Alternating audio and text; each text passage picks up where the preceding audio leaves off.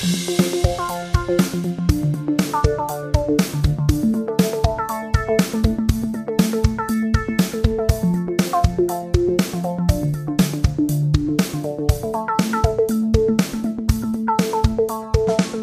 willkommen, Hallo, die beleuchteten Brüder sind im Jahr 2021 angekommen mit ihrer 46. Folge. Ich begrüße digital via Skype Benny. Hallo. Wie es sich gehört. Hallo Tim. 2021. Na? Und das heißt, dass wir in diesem Jahr unsere 50. Folge haben werden. Richtig. Nicht mehr lange hin. Nicht mehr lange hin. Und äh, ich überlege gerade, ist das jetzt eigentlich das allererste Mal, dass wir dieses Jahr miteinander sprechen? Ja. Ja, ne? Wir haben geschrieben die letzten Tage schon, aber nicht gesprochen. Deswegen, ich möchte dir noch mal ein frohes neues Jahr wünschen. Das habe ich dieses Jahr fast niemandem gewünscht. Das ist erstaunlich. Das war früher immer so ein Ding, dass äh, man überlegt hat, ab wann, bis wann darf man jemandem noch ein frohes neues Jahr wünschen, wenn man ihn das erste Mal im neuen Jahr trifft. Das war früher immer so ein Ding. Ja, irgendwie weiß ich, dass es immer, es gab so einen Cut-off. Irgendwie ab Februar hat man das nicht mehr gewünscht, aber den ganzen Januar durch, wenn du am 30. Januar noch jemanden getroffen hast zum ersten Mal, hast du ihm auch ein frohes, also habe ich das gehandelt, glaube ich. Und jetzt habe ich, glaube ich, niemandem ein frohes neues Jahr überhaupt gewünscht. Hast du äh, da eine unterschiedliche, ein unterschiedliches Gefühl zu der Zeit äh, zwischen frohes neues Jahr wünschen und Geburtstagsgratulation? Ob ich da ein anderes Gefühl zu habe? Also was, was, was die Zeit angeht, wie lange man das noch machen kann hinterher. Ach so. Ja, ich glaube, ja, nö. Ich glaube, das ist ein Monat ist ungefähr, würde ich sagen, kommt hin. Bei Jeweils. Geburtstag würde ich sagen, ja, bei Geburtstag würde ich sagen, tendenziell ein Tick länger. Ähm, weil das mit dem frohen neuen Jahr, das, das wird schneller merkwürdig, wenn das Jahr schon so fortgeschritten ist. Aber wenn du schon länger Geburtstag hier hast und dann erinnerst, ach ja, du hattest ja Geburtstag, Mensch, alles Gute nachträglich. Aber auch also das ist ehrlich, nach einem Monat schon echt ein bisschen schräg.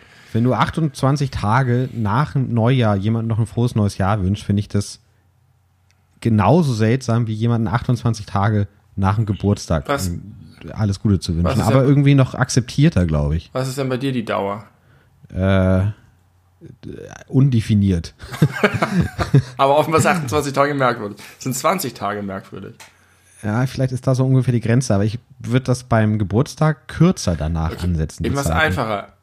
Wenn du heute jemanden neu triffst, wie mich zum Beispiel, würdest du ein frohes neues Jahr wünschen? Offensichtlich ja. 14. Ja. Januar. Das ist also aber, noch aushaltbar.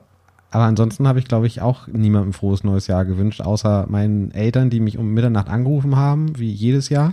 Und so die Leute, mit denen ich äh, Silvester verbracht habe. Und ansonsten glaube ich auch. Erinnerst Doch du bei der Arbeit. Hast du bei der Arbeit niemandem ein frohes neues Jahr gewünscht? Ich glaube nicht. Krass. Aber ich war, ich bin auch, ich hatte eine Woche nach Silvester ja frei. Mhm. Und als ich dann kam, waren alle schon wieder so in ihrer Mühle drin, dass sie gar nicht mehr auf dem Zettel hatten, dass es irgendwann mal einen Jahreswechsel gab. Früher war das doch so, dass die Handynetze zusammengebrochen sind um Mitternacht, weil alle Leute, alle Leute angerufen haben, um ihnen frohes ja. neues Jahr zu wünschen. Ja. Das erscheint mir auch seltsam. Das ist das Bedürfnis. Aber ist das heutzutage nicht mehr so? Also bestimmt ist es immer noch so. Ich wüsste nicht, warum sich das gesellschaftlich verändert haben sollte. Bei mir persönlich hat es sich verändert. Ja, vielleicht war, ist das äh, dieses Jahr aber nicht so ins Gewicht gefallen, weil nicht so viele Leute irgendwie vom selben Ort aus telefoniert haben. Ja, vielleicht, hm, oder ich müssten sie eigentlich mehr, aber vielleicht ist es auch so, dass aufgrund der, äh, weil Leute einfach nicht mehr telefonieren, sondern sich nur noch Nachrichten schreiben, dass das auch das dadurch beerdigt sein. wurde. Aber ich fand das auch ein bisschen schön, dass man Silvester dann kurz überlegt hat, ach, wen rufe ich jetzt so an? Hat man so drei, vier Leute angerufen. Ja, ich habe das mit, äh, mit, mit Nachrichten in verschiedenen WhatsApp-Gruppen gelöst. Und zwar immer dieselbe Nachricht mit demselben Foto. Habe ich irgendwie mit, keine Ahnung, vier Nachrichten bestimmt ja. 60 Leute abgefrühstückt. Nicht schlecht.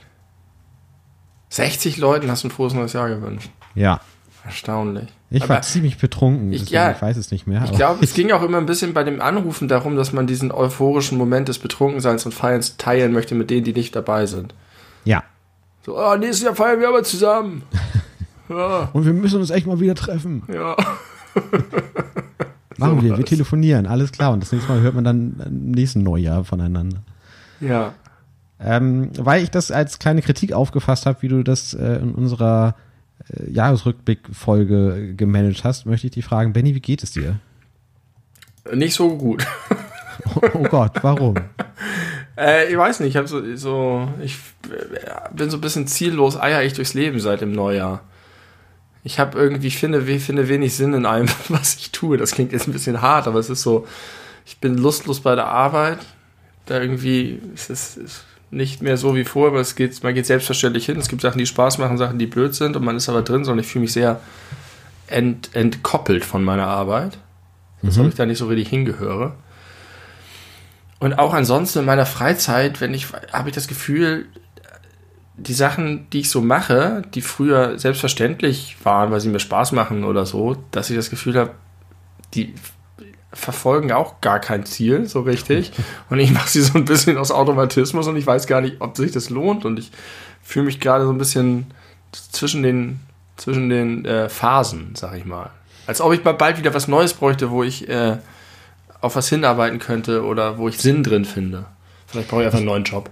Ich, äh, ich glaube, das würde jetzt wirklich sehr intim und privat werden, wenn ich da jetzt in diese Richtung weiterfrage. Deswegen lasse ich das. Ich glaube, das gehört hier nicht her. Aber ich möchte dir eine einzige Sache sagen. Genau so geht's mir auch. Interessant. Äh, wirklich, genau so geht's mir auch. Auch ungefähr seit, seit, seit dem Jahreswechsel. Vielleicht einen Ticken davor schon. Und ich weiß nicht genau, woran es liegt. Das ist, das ist, äh, das ist die Lehre, seltsam. nachdem 2020 vorbei ist. Ich, da, darüber können wir vielleicht äh, im Anschluss an diesen Podcast nochmal einen Moment sprechen. Das finde ich interessant. Äh, und dabei hast du gerade den Job gewechselt. Ich ja, ich weiß auch nicht, ob das, ob das Na, zwangsweise ja. nur mit dem Job ja. zusammenhängt. Ja, und, und, dabei war ich noch so euphorisch am Ende des unseres Jahresrückblicks, den ich übrigens euch nochmal sehr empfehlen möchte. Das war, glaube ich, ganz gut. Ich habe ihn noch nicht gehört, aber ich habe ihn schon gehört, es, ist ganz gut. Der erste Teil ist irgendwie besser als der zweite, scheint mir. Vielleicht war die Flasche Sekt doch ein Ticken viel. Oder die Nachrichtenlage hat es eher her. Ist aber häufig so. Ich höre jetzt wieder unsere Podcast-Folgen und ich finde es häufig die Folgen zum Ende hin schwächer werden. Sie fransen aus, hast du ja schon ein oder andere Mal gesagt. Äh, Siegfried ist tot, hast du gelesen? Siegfried ist tot, ja. Heute verstorben am Krebs. Der er ist wenige Monate äh, nach Roy ihm nachgefolgt. Romantisch irgendwie. Ein bisschen, habe ich auch gedacht. Und ich habe irgendwie gedacht, komisch, wenn du 2020 überlebst und dann kurz ein paar Tage später stirbst. Naja, der Grund, warum 2020 2020 ist, ist ja halt auch immer noch heftig am äh, Wüten. Ja. Von daher ist es ja nur keine Garantie, oh, jetzt überlebe ich auf jeden Fall das Jahr. Ja. Ganz im Gegenteil. Ja. Die Wahrscheinlichkeit zu sterben ist ungebrochen hoch. Absolut. Und so hier damit herzlich willkommen im wunderbaren, bestimmt viel besseren Jahr 2021. Hier, du hast, du hast äh, äh, in der letzten Podcast-Folge, die ich gehört habe, hast du gesagt, haben wir darüber geredet, wie Fakt die ganze Vereinigten Staaten sind. Und du hast es unter anderem daran festgemacht, dass täglich tausend Leute sterben. Ja. Und, und das war so, da. Alter, und das war so, Donald Trump hat das Land in den Ruin getrieben. Wie kann man überhaupt in so einem Land leben, wo so viele Leute. Ja, ja. und jetzt sind wir mit einer viel geringeren Bevölkerungszahl am selben Punkt. Ja, aber dafür sind die, äh, sind die USA jetzt aktuell auch bei 22.000. Ja, okay. Es geht immer Dollar. Also, äh, ja, sie haben immer noch harten Vorsprung, aber ja eine sehr viel größere Bevölkerung. Von daher, äh, es ist doch, glaube ich, gerade kürzlich die Nachricht rumgegangen, dass Deutschland jetzt so die pro Kopf höhere Todeszahl hat als äh, die USA. Ja, wirklich? Ja. Das müssen wir jetzt nicht vertiefen, ich kann ich mir kaum vorstellen, aber ist egal. Ähm, möcht, möchtest du noch über, über das Kapitol sprechen, so aktu unter Aktuelles und, und die USA und den Niedergang des, äh, der freien, zivilisierten Welt zu einer Bananenrepublik, wie es irgendjemand so schön geschrieben hat? Denn äh, bei mir ist der, der, der Luft ein bisschen raus. So ein paar Tage danach fühlte ich mich ähnlich wie, als wir unsere Folge alles über Joe Biden aufgenommen haben. Ja. Und habe das Gefühl, ich habe so viel in mir und so viel beschäftigt mich und die ganzen Internetreaktionen waren schon wieder so großartig und auch schrecklich. Und jetzt pff, es ist schon wieder Old News. Und es gab auf jeden Fall unfassbar tolle Memes dazu. Wahnsinnig. Äh, das Internet von seiner allerbesten Seite. Ja, Richtig, also da, da lohnt sich mal die kleine Recherche, falls man da noch nicht viel von gesehen hat. Da sind wirklich richtig gute Sachen dabei.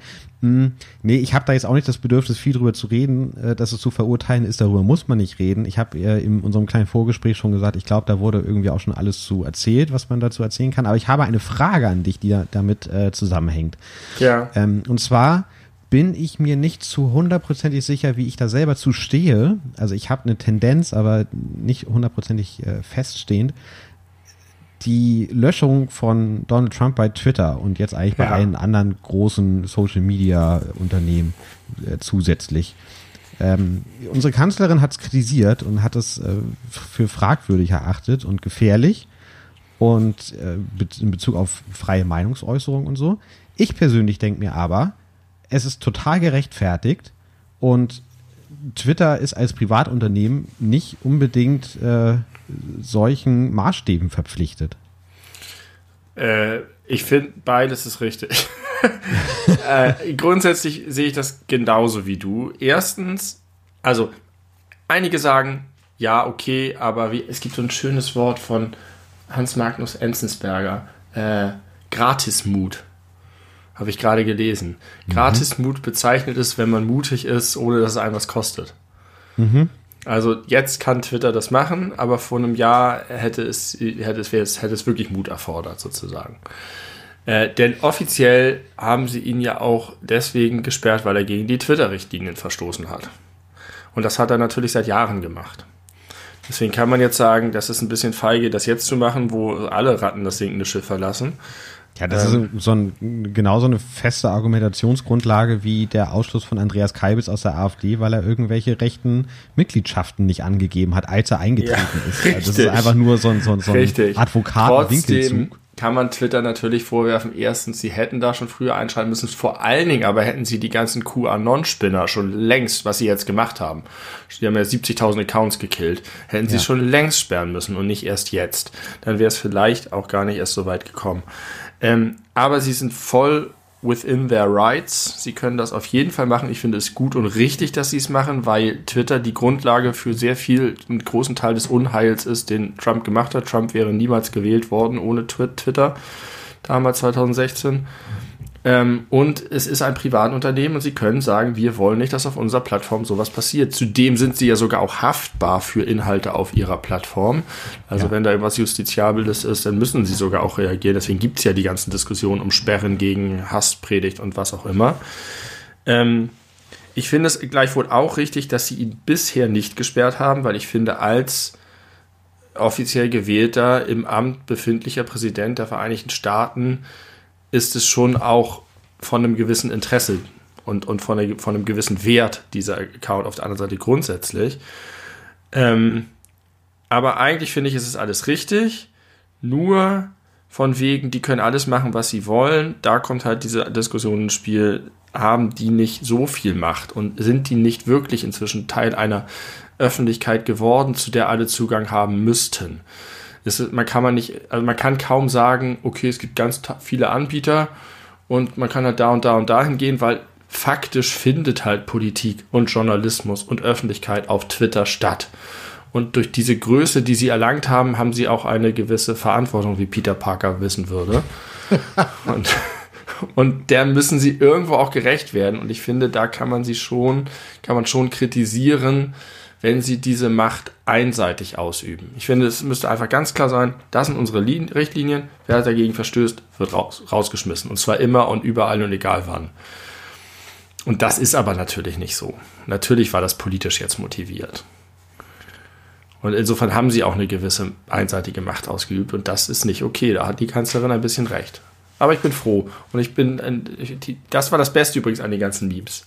Die ganzen Reaktionen auf Twitter, Donald Trump, wie er bei Twitter rausfliegt und wie er jetzt versucht, irgendwie bei Animal Crossing seine Nachrichten zu verschicken oder sonst was. Das war so gut.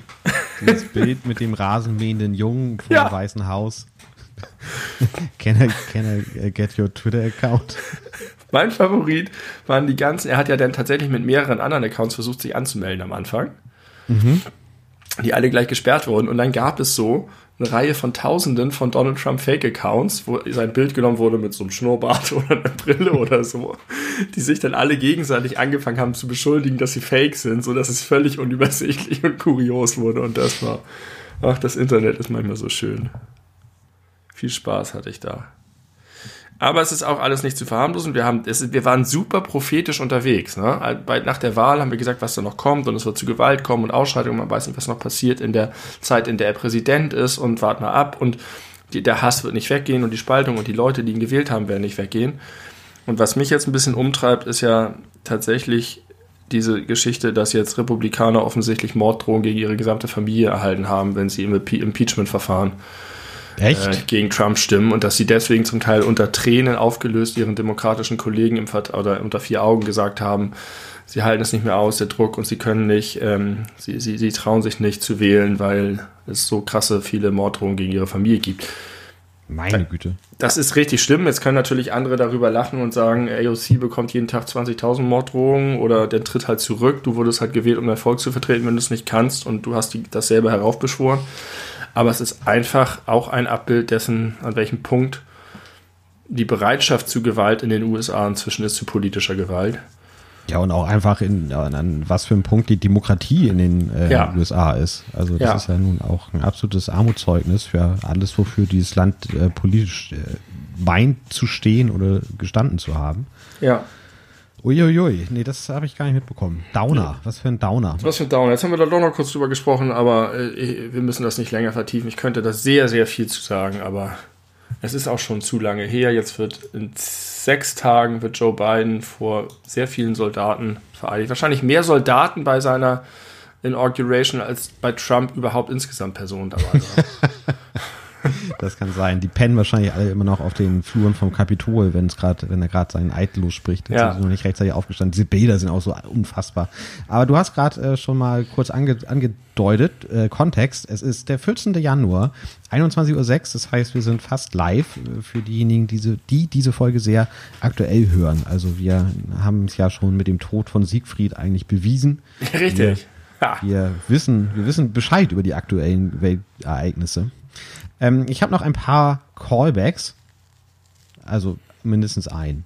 Genau ein. Ich habe noch ein Callback. Und zwar habe ich in einer der letzten Folgen haben wir über den König der Löwen gesprochen. Und du hast mich gefragt, ob ich weiß, wie äh, die Simba, wie Mutter von Simba heißt. Ja, du wusstest es. Ich wusste es äh, mit völliger, völliger Überzeugung. Das war falsch. Ich wurde darauf hingewiesen, dass es stimmt nicht ganz. ich habe gesagt, sie heißt Sabiri, aber tatsächlich heißt sie Sarabi. Guck mal, da, damit bin ich doch bewiesen. Ja, Indem, und, dass die Mutter keine Rolle spielt und der Vater richtig die Rolle. Ich habe irgendwie das Gefühl, das ist jetzt so eine Mischung bei mir aus äh, Sexismus, weil ich dann doch irgendwie die unwichtige Rolle äh, mir nicht richtig gemerkt habe und äh, äh, afrikanischen Rassismus, weil ich mir einfach ein ähnlich klingendes Wort ausgedacht habe. Aber ich dachte auch einfach in dem Moment, ich meine, ist es nicht weit weg von, von Sarabi zu ja. Sabiri? Und man muss aber sagen, die, die, die hat einfach eine sehr kleine Rolle in dem Film. Und jetzt irgendeinen Nebencharakter aus, aus Aladdin erinnerst du wahrscheinlich auch nicht mehr, wie der heißt. Doch, bei Aladdin weiß ich, glaube ich, auch alles. Das sind nun gerade die beiden Filme, die ich mit Abstand am besten kenne.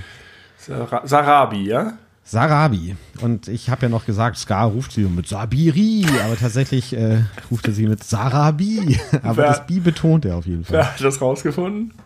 Äh, das war die liebe Laura aus meinem Studiengang. Liebe Grüße. Vielen Dank für diese Aufklärung. Ich habe sowieso nochmal gedacht, das passiert so häufig in unserem Podcast. Wir sind mega der, wir hauen immer die Feminismuskeule raus und äh, überall sagen wir, wie wichtig und toll. Und dann, dann kommen immer so Stories wie, ja, Lindner, scheiße, und hat jetzt hier seine Generalsekretärin geschasst. Keine Ahnung, wie die heißt. Es ist ja nun auch nicht unbedingt die Norm. Das passiert uns oft, ja. dass wir dann die Frauen nicht beim Namen nennen können. Wir haben zu viel Respekt vor den Frauen, um sie einfach so beim Vornamen zu nennen das, oder Nachnamen. Ach ja, das ist ein bisschen peinlich. Aber ähm, wir haben ja eine, eine Folge, ich wechsle mal schnell das Thema, wir haben eine Folge über die Unwörter des Jahres äh, gemacht. Ja, und wir haben ein neues Unwort des neuen Jahres. Wir haben zwei neue Unwörter. Ach. Zum allerersten Mal wurden zwei Unwörter äh, gewählt. Es war einfach ein zu, zu schreckliches Jahr, um mit nur einem Unwort auszukommen. Wahrscheinlich, ja. Aber sind die nicht so ähnlich? Ist das eine nicht Corona-Diktatur? Corona-Diktatur ist das eine, aus, ich möchte sagen, absolut sehr nachvollziehbaren Gründen. Ja. Und das andere ist äh, Rückführungspatenschaft. Und ich muss ganz ich, ehrlich sagen, dieses Wort ist mir nicht viel begegnet in diesem Jahr. Nee, mir auch nicht. Und ich finde, ich finde es eigentlich ein, also ich kann mir schon vorstellen, was sich dahinter verbirgt. Das hat sicherlich was mit Abschiebung zu tun. Dass man vielleicht Geld spendet oder so, damit Leute endlich abgeschoben werden. Aber ich weiß nicht, wo man Geld spenden sollte, damit Leute abgeschoben werden. Aber ich finde, es ist ein schönes Beispiel für die deutsche Sprache. Für so ein schönes Kompositum. Rückführungspatenschaft. Ist ein schönes Wort. Ja. Sollte Wort des Jahres werden. ich kann dir die kurze äh, Begründung des Gremiums vorlesen, wenn du möchtest. Ja. Ähm, das Wort Rückführungspatenschaften bezeichne eine von der EU-Kommission vorgeschlagenen Mechanismus der Migrationspolitik, bei dem EU-Mitgliedstaaten anderen Verantwortung für Abschiebung von abgelehnten Asylbewerbern abnähmen. Der Begriff sei zynisch und beschönigend, teilt das Gremium mit. mit. Also, äh, wir wollen Leute abschieben, aber wir sagen, die werden von Polen abgeschoben? Nee, ich habe es jetzt, jetzt so verstanden, dass. Ach so, ich habe ich hab das jetzt so verstanden, dass man die aufnimmt, wenn die in Polen abgeschoben sind, sagen wir, dann nehmen wir sie in Deutschland auf. Aber es geht darum, dass sie aus offiziell aus Deutschland abgeschoben. Das heißt, sie werden von Polen nach Deutschland gebracht und von Deutschland abgeschoben, damit man ja. in Polen nicht den, oder andersrum, die Polen, noch besser, die Deutschen wollen die nicht abschieben, weil das öffentlich nicht gern gesehen wird. Dann gehen die nach Polen und die Polen können sie abschieben und sagen, hier, mit harter Hand haben wir schon Und da wird es gern gesehen. Krass. Win-Win-Situation. Nur die Flüchtigen, äh, Flücht, Flüchtenden verlieren. Ich wollte erst sagen, wie, wie derbe, was für ein Lappenverein, dass die sich einfach nicht auf ein Wort festlegen können. Aber angesichts dieses Mechanismus, wahrscheinlich saßen die dann sagen, scheiße, wir müssen Corona-Diktatur, es geht gar nicht anders. Und dann hat irgendjemand diese Story so erzählt, wie du, wir sie gerade zusammengepuzzelt haben. Und dann saßen alle mit offenem Mund da und sagten, fuck it, wir brauchen zwei. Ja. Ein Boss-Move so wäre gewesen, nur die Rückführungspartnerschaft zu nehmen. Ja, wäre auch ein Boss-Move gewesen, statt alles über Joe Biden, alles über Kamala Harris zu machen. Ja, haben wir auch nicht gemacht. Haben wir auch nicht gemacht. Das sind genau solche Lappen wie die, das Gremium da. Ja. Ja, ich, ich würde übrigens sehr begrüßen, vielleicht hört es mal jemand von denen, äh, dass wir da auch mal Mitglied werden nächstes Jahr. In dem Gremium? Ja. Ja. Da wäre ich gerne Mitglied. Ja. Und wir suchen nicht, wir setzen uns nur an so einen Tisch mit irgendwie ganz viel Snacks und Getränken und dann, dann kommen die und äh, schlagen uns die Wörter vor. Und dann diskutieren so, wir beide das also aus bis zum Tod. Ähnlich passiert es ja in echt. Also die so, bringen die ja auch nicht selber mit in ihre Gremiumssitzungen, sondern die werden vom Volk vorgeschlagen. Ach so. Mhm. Und die sitzen da bestimmt auch mit Snacks. Ja, kann ich mir vorstellen. Mit Snacks und, äh, und guten Pilsener Urquell. Ich, ich wünsche mir, dass wir in so, bei so gedämpftem Licht in so zwei Ohrensessel liegen liegen? So, sitzen, habe ich liegen gesagt. Ja. Von mir auch darin liegen auf so einer Rekamiere mit so ein bisschen leichtem Jazz im Hintergrund vielleicht. Und dann kriegen wir so ein, so ein schönes Getränk dazu. Und dann dürfen wir sinnieren, stundenlang. Und das wird dann aufgenommen und das wird dann Folge 110. Ja. Alles über Das Unwort des Jahres. Ja, hatten wir schon. Alles über Ohrensessel. Alles über Rekamieren. Ja, Schön, du bist, Rekamiere. Du bist ein totaler Beinehochleger beim Sitzen, ne? Ganz toll. Ähm, ja, überwiegend. Nicht ausschließlich, aber überwiegend. Ich mag das nicht. Warum nicht? Habe ich, äh, ist mir nicht bewusst gewesen. Wurde mir neulich gesagt und ich habe festgestellt, dass es stimmt, dass ich selten meine Beine hochlege, sondern gerne dieses im Winkel nach unten. Schwerkraft, der Schwerkraft folgend. Okay, das äh, finde ich seltsam. Das ist doch ja, ich auch. was sehr gemütliches, gerade weil man ja auch äh, wechseln kann. Und man ja. muss ja ab und zu mal seine Position wechseln.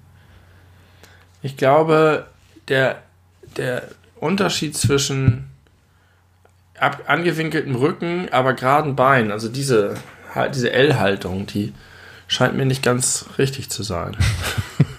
Entweder man liegt oder man sitzt, aber das ist so eine Mischung aus beiden. Ja, genau. Hm. Andersrum gibt es das nicht, oder? Eine Mischung aus dass man, dass man, Nee, dass man auf dem Rücken liegt, oh, das gibt es auch, aber das macht man fast nie. Dass man auf dem Rücken liegt, aber die Beine unten runterklappt irgendwo. Ja, aber das ist schnell unbequem. Warum? Weil dann der Körper in so eine Richtung überdehnt, äh, die mhm. nicht gedacht ist. Ja, ich glaube, das ist mit dem anderen auch so nicht gedacht. Von doch. Von unseren Urvätern aus dem Neandertal. Wir könnten nachfragen, denn wir wissen, es gibt noch Neandertaler, logischerweise. Wissen wir, ne, nördlich von Köln. Ich habe noch eine Frage und zwar, gibt es Feedback noch zu unserem Jahresrückblick oder zu irgendwelchen anderen Folgen? Ist das eine Frage oder hast du noch was? Das ist eine Frage an dich. Na, ich habe ich hab ein bisschen was gehört, dass äh, diejenigen, die sich das live angeguckt haben, äh, sich wundern, wie lange wir reden können. Und äh, das hört man doch auch im Podcast sonst. Ja, aber da sind, da sind es ja keine vier Stunden am Stück, denen man uns äh, dabei lauschen kann. Ja, stimmt, das war echt lang. Das war lang. Also äh, dreieinhalb Stunden Podcastaufnahme und dann nochmal irgendwie so 20 Minuten am Ende äh, haben wir uns um unsere Fans gekümmert. Ja. und ihr wart nicht dabei, die ihr nicht dabei wart. Richtig. Aber die, die dabei Jahr. waren, waren dabei. Und äh, die haben halt sich äh, gewundert teilweise, wie lange wir am Stück reden können und äh, wie klug wir sind. Das, das war eine tatsächlich, tatsächliche Rückmeldung, was wir alles wissen. Und woran wir, wir haben uns ja so erinnern. Wir bereiten uns ja immer sehr gut vor. wir bereiten uns immer sehr gut vor. Vielen Dank. Äh, ich wollte noch darauf hinweisen, dass wir inzwischen eine fünfte iTunes-Rezension haben. Nein, haben wir nicht. Hat das nicht geklappt? Ähm, also ich habe heute Mittag geguckt. Ansonsten hätte ich hier natürlich schon mein Tagebuch aufgeschlagen. Es wurde uns ja lediglich äh, verbal angekündigt, dass eine, äh, eine Rezension geschrieben worden sei. Ach so. Aber bisher kann man sie nicht sehen. Und es ist halt so, dass es ab und zu, dass es irgendwie länger dauert. Ich gucke jetzt gerade parallel nochmal. Da musst du sonst nochmal nachtreten in die Eingeweide. Ja, nein, nach wie vor steht da keine. Tja, da gibt es wohl kein Tagebuch für euch Faulis. Genau. Und Lügner auch. Also ja, Faulis und Lügner. Äh, einfach draußen gelogen. Aber naja, wir sind geduldig, aber es gibt noch kein Tagebuch. Was ich ein bisschen schade finde. Ich habe mich ein bisschen äh, darauf gefreut, daraus vorzulesen. Ja. Aber eine Sache, die wir, oder ein, ein Thema, was wir natürlich aussparen mussten bei unserem äh, Corona-freien Jahresrückblick, ist äh, Michael Co Wendler. Ich dachte Corona. Ja. Nee, Michael Wendler. Ja, Michael Wendler ist nochmal eskaliert. Der eskaliert äh, ständig weiter. Also erstmal ist so der aktuelle Stand, ich habe jetzt keine ganz genauen Zahlen, aber er ist mit seiner Telegram-Gruppe, glaube ich, bei 145.000 Mitgliedern oder 140.000. Und Attila Hildmann kriegt, äh, verliert immer mehr. Der ist bei 114 oder so. 114 Wieso verliert er? Weil die russischen Bots jetzt auf den Michael Wendler wechseln? Nein, die beiden haben ja Beef. Ne? Es gibt ja Ärger im Paradies, weil äh, Michael Wendler ja immer noch davon überzeugt ist, dass eigentlich Donald Trump äh, Präsident ist und es einen großen Wahlbetrug gegeben hat und er auch immer noch die Hoffnung nicht ganz aufgegeben hat, dass da noch irgendwas Geiles passiert aus seiner Sicht, was dazu führt, dass Donald Trump am 20. Januar als Präsident vereidigt wird. Und Attila Hildmann auf der anderen Seite äh, hat halt mit Trump komplett gebrochen und sagt, dass der genauso Teil des Deep States ist und genauso von den Freimaurerlogen äh, kontrolliert wird und äh, einfach eine Marionette ist. Und natürlich ist auch der Sturm aufs Kapitol inszeniert gewesen. Das sagen sie aber beide. Das war die Antifa oder wer, war das die Reptiloiden? Äh, die Antifa. Rep Reptiloiden sind auch, äh, auch Quatsch, laut, laut Attila Hildmann. Und äh, er. Hä, aber wer glaubt denn an die Reptiloiden noch? Noch keine Ahnung. Das ist doch alles eine, eine, eine Verschwörungstheoriesuppe. Da sind die Grenzen fließend. Aber wir wissen ja, haben wir herausgefunden, dass die Reptiloiden wirklich existieren. Für, wie haben wir das rausgefunden? Naja, weil, weil das so absurd ist. Das kann ja niemand, kann, man, man kann, kann, nicht sich glauben, das ausgedacht dass, haben. Das, das kann sich keiner ausgedacht haben. Deswegen haben die das ausgedacht, damit niemand jemals auf die Idee kommt, dass es sie wirklich geben kann. Super behalt, smart. behalt mal bitte diesen Gedanken im Hinterkopf, wenn wir uns gleich ein bisschen über Scientology unterhalten. Alles klar. okay, also der Wendler, der Wendler äh, möchte Attila Hildmann nicht mehr an seiner Seite haben? Oder Umgekehrt. hatte ihn doch nie an seiner Seite? Der Umgekehrt. Wendler war doch immer so zwischen so halb, ist er jetzt Verschwörungstheoretiker oder nicht? Na, er hat ja immer gesagt, nein, nein. Und dann hatte er seine kurze, ich komme doch wieder, äh, gehe doch wieder weg von Telegram. Äh, ja. Er hat dann noch gesagt, äh, offiziell verlautbaren lassen und ich habe es aus seinem eigenen Mund gehört, wie er sagt, er, er, würde Corona gar nicht leugnen, sondern nur die Maßnahmen kritisieren. Aber dann wiederum, keine Ahnung, zwei Wochen später, als er gemerkt hat, dass die Leute ihm das vielleicht nicht direkt wieder verzeihen, ist er dann ja doch wieder in seiner Verschwörungsideologie. Ja, er hatte gehofft, nochmal zurück ins kuschelige Nest von RTL und Pro7 und was weiß ich was zu kommen. Ja, aber das hat halt nicht funktioniert und er leugnet halt jeden Tag Corona und die Fake-Pandemie, von der er immer spricht. Und, äh, und das Allergeilste, und deswegen spreche ich das Thema auch an, er hat äh, die Maßnahmen, insbesondere diesen 15 Kilometer Radius, äh, mit KZs verglichen. Ja. Ja, da meint die, die Beim Deutschen lassen KZ sich durfte in man auch nur 15 Kilometer aus dem KZ sich Genau. entfernen. Äh, nein, die Deutschen lassen sich in so einer in KZs einsperren. Oder das wäre Ja. dann der nächste Schritt, sowas in der In Art. Klammern beschrieben. ihre eigene Heimat. Daraufhin hat sich die Bild-Zeitung völlig auf Michael Wendler eingeschossen und Oh äh, ja, die sind mit dem jeden Tag, die sind da natürlich aber auch gnadenlos, wie Ja. man sich das vorstellen kann.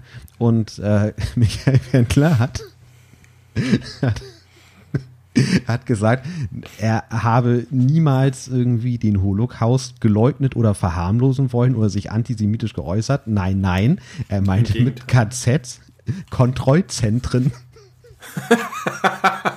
Das ist eine offizielle Ausrede. Er meint natürlich nicht Konzentrationslager, sondern Kontrollzentrum. Die gängige Abkürzung KZ, Kontrollzentrum. Nein, er ist doch kein Antisemit. Wunderbar. Das ist ja schön. Da halt ist er aber schlecht beraten. Von wem Film wird der beraten? Von Laura Müller? Ist die denn noch an seiner Seite? Ja, Erstaunlich. ja, ja. Da hatten wir doch auch schon drauf gewertet, dass das nicht mehr hält. Ach so, der, apropos Feedback. Der liebe äh, Lars hatte vorgeschlagen, dass wir das Jahr 2021 predikten und in unserem nächsten Jahresrückblick diese Predictions äh, wieder unter die Lupe nehmen. Da gab Ja. es verschiedene äh, Kategorien, äh, die wir uns schon ausgedacht hatten, aber ich habe sie alle vergessen. Sowas wie wer stirbt, wer wird Bundeskanzler. Na, Hier in, eine, in einen Tod habe ich ja schon vorher gesagt, Britney Spears. Siegfried habe ich vorher gesagt. Hast du nicht. Aber ich habe Britney. Spears vorher gesagt. Ja, hast du. Hast du. Aber hast du schon für letztes Jahr, oder? Nein, ich habe gesagt, innerhalb der nächsten 18 Monate. Genau. Oh Gott, wenn sie wirklich dann 18 Monate später stirbt, was tust du auf jeden Fall selber. Das wäre, glaube ich, November. Ja, wenn Also ich erste Prediction ist erstmal-. Ja, ja. Erste Prediction ist erstmal in drei Tagen wird Friedrich Merz zum Bundesvorsitzenden der CDU gewählt. Oh, okay. Ja, wahrscheinlich ist das so. Erstaunlich und erschreckend, aber wahr. Aber wird er auch Kanzlerkandidat? Das ist die Frage. Wie, wie doll die CDU sich da dann noch intern mobilisiert und Das wie schnell er die CDU schaltet. Das wäre eine Prediction, äh, die ich auch gerne jetzt von dir hören möchte. Wer, wer wird Bundeskanzlerin? Hm. Soll ich anfangen? Äh, ich, nee, ich fange an. Ich sage Markus Söder. Ich sage Jens Spahn. Wie ich Okay. glaube ich aber auch schon vor, keine Ahnung, vier, fünf Monaten mal im äh, Podcast gesagt habe. Ich bleib mir einfach treu. Wir wissen, Jens Spahn hat inzwischen sondiert seine Chancen und hat dafür gleich Haue von allen Seiten bekommen. Ähm, ich weiß es nicht. Ich, ich weiß es nicht. Weißt Aber du, bis ich- wann die den festgelegt haben müssen? Sie haben was von Frühjahr gesagt. Mhm, okay. Sie müssen gar nicht. Also irgendwann ist es sinnvoll, aber es gibt, glaube ich, keine offizielle Deadline. Es gibt halt einen Spitzenkandidaten irgendwann und der ist da der Kanzlerkandidat. Das ist die Aufstellung mit den Listen. Ich weiß nicht, aber nicht, wann die fertig sein muss. ja, ich Aber- glaube. Ich war, ich war noch gar nicht fertig mit dem Wendler. Ach ja, Entschuldigung. Ich, äh, ich, ich, ich äh, begrüße es, dass du auch versuchst, hier ein bisschen voranzuschreiten, aber ich möchte trotzdem äh, noch mal das kurz Ich, ich, abschließen. dachte, ich dachte, die KZs waren schon die High Point Pointe. Nee, äh, würde man denken, aber ich habe noch, wie ich finde, eine etwas äh, lustigere Sache. Jetzt muss ich dich aber einmal ganz kurz fragen. Kannst du mir auch, aber auch für unsere Zuhörer, ich hoffe, ich, ich treffe jetzt keinen wunden Punkt, aber kannst du kurz erzählen, wer Trotzki war? Oh nee, das habe ich alles gelernt. Und es ist, äh, Trotzki war ein Gegenspieler von Stalin Ja, in Russland. Ein sehr wichtiger Politiker, ein Theoretiker auch, der aus derselben dann, Partei. ja, aus welcher auch sonst, der dann von Stalin, ich weiß nicht, ob ermordet oder nur kaltgestellt oder exiliert wurde. Und Trotzki wird immer sehr hoch gehalten als der Gute unter den Kommunisten. Ja. Das ist, glaube ich, genau alles, was man wissen muss, um die folgende Nachricht äh, richtig einordnen zu können. Nochmal ganz kurz zuvor, du hast es vielleicht mitbekommen, ähm, da- Michael Wendler als DSDS-Juror, da Ja. waren ja schon irgendwie, ich glaube, zwölf Folgen oder so mit ihm abgedreht, bevor er durchgedreht ist. Und Daraufhin hat ja RTL den Vertrag gekündigt und jetzt diese Folgen ausgestrahlt und hat ihn einfach rausgeschnitten, indem sie so Weichzeichner auf ihn drauf gemacht haben, Ja. so doll, dass man ihn halt nicht erkannt hat. Man hat dann auch nicht gehört, was er gesagt hat, sondern nur, wenn er irgendwie ein Ja gegeben hat, stand da in dieser weißen Wolke Ja. Und irgendein Kandidat, der einen Song von Michael Wendler gesungen hat, wurde auch gemutet. Also sie haben es richtig, richtig durchgezogen. Sie haben ihn einfach gelöscht. Cancel Culture. Aber wirklich, Cancel Culture at its best. Und ähm, das Kompaktmagazin, kennst du das Kompaktmagazin? Oder Nee. Compact wird es möglicherweise ausgesprochen. Auch so ein, so, so ein rechtes, äh, pseudo-journalistisches Drecksblatt. Gibt's irgendwie Ja. als Wochen- oder Monatszeitung und natürlich auch online. Und auf Compact Online wurde genau dazu Stellung genommen. Und ich lese vor. Nach der Entmachtung des kommunistischen Revolutionsführers Leo Trotzki und der zweiten Hälfte der 20er Jahre ließ Stalin seinen einstigen innerparteilichen Konkurrenten aus allen biografischen und historischen Werken und Presseerzeugnissen herausretuschieren und herausschneiden. Ja. Ähnlich rigide geht RTL nun bei seiner Castingshow Deutschland sucht den Superstar vor. Hier will man den einstigen Juror Michael Wendler nach einer politisch anstößigen Äußerung nun nachträglich aus allen schon abgedrehten Sendungen herausschneiden, selbst wenn dabei für die Zuschauer sichtbare dramaturgische Lücken entstehen, wie RTL-Geschäftsführer Jörg Graf Was? erklärte. Was sehr ähnlich ist zu historischen Lücken in den Geschichtsbüchern der russischen Kinder. Dieser Vergleich, ich habe diesen Artikel nur gesehen, weil Michael Wendler den bei Telegram natürlich verlinkt ja, hat. klar.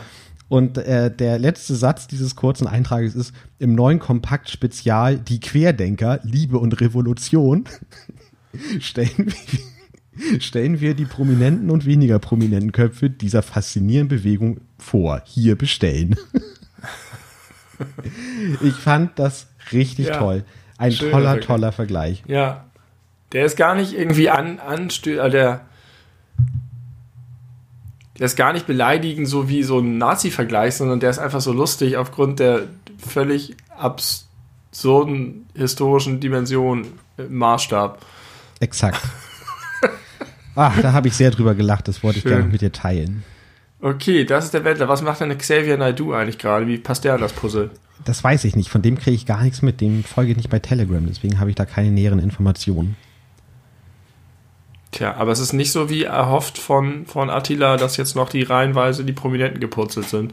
Nee. Da haben wir auch predicted, wer als nächstes putzelt. Ob das Til Schweiger ist oder. Äh, weiß ich nicht. Da es war Jürgen Fliege und Thomas Berthold. Und, und waren die wirklich? Ja, die sind beide äh, Nein. crazy. Doch Jürgen Fliege hat vor Monaten schon äh, auf irgendeiner Querdenker-Demo ein, eine Rede gehalten und Nein. über die Freiheit des Menschen und des Geistes und bla. Nein, Jürgen Fliege. Jürgen Fliege, ja, der ist verloren. Der gute Fernsehpastor. Ja, Wir haben uns neulich darüber unterhalten im Podcast, welche, äh, das hast du gesagt, alle Prominenten sind links. Und ich habe gesagt, nein, es gibt bestimmt, da habe ich so die Ludolfs und so als Gegenbeispiel genommen. Und, und die Geissens. Aber solche Leute wie, über wen haben wir gerade geredet? Jürgen Jürgen, Fliege. Fliege. Oder Günther Jauch habe ich auch gedacht. Günther Jauch wird doch stramm CDU garantiert. ja, ich hätte den eher als so verlorene FDP-Seele verortet. Vielleicht wird er auch FDP, aber ich glaube, das ist ein strammer CDU-Wähler. Es gibt bestimmt sehr viele konservative Prominente in Deutschland, glaube ich. Eher die Älteren sicherlich, aber Ich naja. glaube aber trotzdem, dass man sich von Günter Jauch eine antifaschistische Aussage gut vorstellen könnte. Ja, mit Sicherheit. Aber trotzdem wird er sicherlich auch. sagen, irgendwie so gewisse Ordnung, gesellschaftliche Ordnung, auch konservative Werte und so weiter. Naja, wenn, wenn dein USP ist, dass sich alle auf dich einigen können, dann musst du den natürlich auch irgendwie aufrechterhalten. Okay, witzig. Okay, Benny, möchtest du ein bisschen was über Moment, Thomas? Berthold? Thomas Berthold, ja. Der muss mir jetzt auch noch erzählen. Was ist mit dem kaputt? ja. Der hat auf jeden Fall auch einen eigenen Telegram-Kanal und verbreitet da das, was Eva Hermann und Co. alles äh, so schreiben. Nein, Thomas Berthold mochte ich früher. Ja, Gerne. VfB Stuttgart, Nationalspieler. würde ich lassen jetzt an seiner Stelle, das mit dem Mögen. Aber Guido Buchwald ist immer noch ein guter, hoffentlich. Das glaube ich. Der sieht schon so aus, ne? Der sieht gut aus und heißt Guido. ja. So ähnlich wie Westerwelle. Aber der ist tot. Ja, und nicht nur so ähnlich, sondern genauso auch. Genauso. Achso, noch mal kurz predikten. Glaubst du, äh, Christian Lindner prediktet selbst richtig, dass er zweistellig wird mit der FDP bei der Bundestagswahl? Nein. Glaube ich auch nicht. Da ist kein Platz für. Also, es gibt ja so viele Szenarien, ne? Norbert Röttgen hat neulich jemand so schön passend tatsächlich geschrieben. Norbert Röttgen wünschen sich all diejenigen, die niemals die CDU wählen würden. Deswegen ist er wahrscheinlich für die CDU tatsächlich nicht so die beste Wahl. Äh, aber für Christian Lindner sehe ich kein Potenzial. Nee. Die ganzen Arschbacken, wenn Friedrich Merz Kanzlerkandidat wird und auch wenn Söder Kanzlerkandidat wird, dann äh, werden die, die diesen, diese Sparte sehr überzeugend besetzen. Ähm, und den Rest besorgen die Grünen, was uns noch für Lindner zu holen ist. Ich glaube, die FDP kommt so auf 7%. Das schaffen sie aber schon. Und wer wird Grünen Spitzenkandidat? Baerbock. Ja, glaubst du? Das schreibe ich. Ich habe jetzt, hab jetzt neulich einen Artikel gelesen, nachdem alle über Habeck geschrieben haben, so jetzt geht es gerade Richtung Baerbock. Aber das ist die, einz, die einzige Grund, warum ich zu dieser Annahme kommen könnte. Ich kann das auch in keinster Weise begründen, außer vielleicht, dass ich mir vorstellen kann, dass sie äh, sich bewusst für einen weiblichen äh, Ja. Kandidaten, also eine Gerade weibliche wenn- Kandidatin entscheiden. Gerade wenn die Konkurrenten Söder, Merz oder Scholz, äh, Sch- Scholz und Söder oder Merz heißen. Ja, das kann Ja. ich mir auch vorstellen. Einfach als Gegenentwurf, dass man dir noch einen weißen Mann dahin äh, schickt. Aber es ist auch riskant. Es ist auch riskant. Weil Ja, es bestimmt auch Leute gibt, die dann wirklich deswegen eher Scholz wählen. Weil das, wir wissen ja, wir sind in einer sexistischen und rassistischen Gesamtgesellschaft sozialisiert. Ich kann uns jetzt ständig zitieren, weil ich uns so frisch gehört habe. Jetzt aber zu Scientology. nee, ganz kurz, wir, immerhin wissen wir, dass Annalena Baerbock Annalena Baerbock heißt. Das ist doch schon mal auch was, ne? Also so Ja. ein, ein paar Namen kennen wir dann doch. Und äh, ich kann mir auch vorstellen, so strategisch, selbst wenn sie jetzt, äh, also wirklich politisch strategisch, wahlstrategisch vorgehen, dass man dann halt sagt, gut, dann äh, machen wir Annalena Baerbock zur Kandidatin. Manche lassen sich davon abstrecken, wen dann die SPD, aber im Zweifelsfall ist das ja sowieso der beliebteste Koalitionspartner. Die, die gehen doch so stramm auf die CDU geradezu. Mit allen ihren Aussagen, die bereiten Schwarz-Grün sowas von vor. Ja, aber glaube ich auch eher, weil sie vermuten und vielleicht nicht ganz so unrecht, dass die SPD halt einfach keine große Rolle spielen wird. Ich glaube, für Rot-Rot-Grün könnte es reichen. Ja, vor allem für, für, allem für Grün-Rot-Grün. Na, warten also eine- wir es mal ab. Ja, glaube ich Warten wir auch. es mal ab. Also, Scientology. Ähm, harter Cut, aber da äh, wollte ich ja gern schon an anderer Stelle drüber reden. Jetzt habe ich mich ein klein wenig eingelesen. Kleiner Disclaimer, alles, was ich sage, kommt directly from Wikipedia. Achso, ich dachte von, von Scientology's Homepage selber. Nee, da hätte ich auch noch mal mir die Mühe machen können, aber das habe ich jetzt nicht gemacht. Also erstmal natürlich so ganz äh, einleitend, äh, Scientology ist eine neue religiöse Bewegung, deren Lehren und auf Schriften des US-amerikanischen Schriftstellers L. Ron Hubbard zurückgeht. L. Ron Hubbard hat Scientology gegründet. Ich muss bei dem Namen immer an Ron Howard denken, der berühmte Regisseur, und ich stelle mir irgendwie auch immer rothaarig vor, L. Ron Hubbard. ich habe mir ein, ich habe in der Schule was über Scientology. Naja. Was hast du da? Ja, da haben wir das auch besprochen. Auch Ron Hubbard und die ganze Gründung und so. Und ja. Ähm, vielleicht ganz interessant, dass äh, in der Öffentlichkeit sowohl der Religionscharakter als auch die Methoden der Organisation sehr umstritten sind. Und das gilt insbesondere für Deutschland und Frankreich. Also in Deutschland wird die Scientology-Kirche seit 1997 in mehreren Bundesländern aufgrund eines Beschlusses der Innenministerkonferenz durch den Verfassungsschutz beobachtet. Hast Ja. du das gehört oder über, überhustet? Nein, ich habe es gehört. Verfassungsschutz. Ja. Ähm, Begründung, die Scientology-Organisation strebt eine Gesellschaft ohne allgemeine und gleiche Wahlen an und lehnt das demokratische Rechtssystem ab. In anderen Ländern wiederum, wie zum Beispiel in den Vereinigten Staaten, genießt die Werden solche Leute Präsident? nach jahrelangem Rechtsstreit den Status einer steuerbefreiten Religionsgemeinschaft. Ja. Ähm, weißt du irgendwas ein bisschen so, was so, woran die glauben, was, was, was, was deren Ziel ist? Ich, ich habe ja schon mal erzählt, ich will als die Einführung nur noch kurz dadurch erweitern. Ich habe mal ganz schnell bei Google reingeguckt. Es gibt, es gibt ja zu allen Google-Rezensionen. Auch zu Scientology gibt es Google-Rezensionen. Und zwar zu Scientology Hamburg. Religiöse Organisation in Hamburg durchschnittlich 2,9 Sterne bei 165 Rezensionen. Und beispielhaft sagt einer, Positiv, ich kann jedem, der sich selbst einen Eindruck verschaffen und sich nicht auf das verlassen will, was die Medien zusammen fabulieren, einen Besuch im Infocenter nur empfehlen.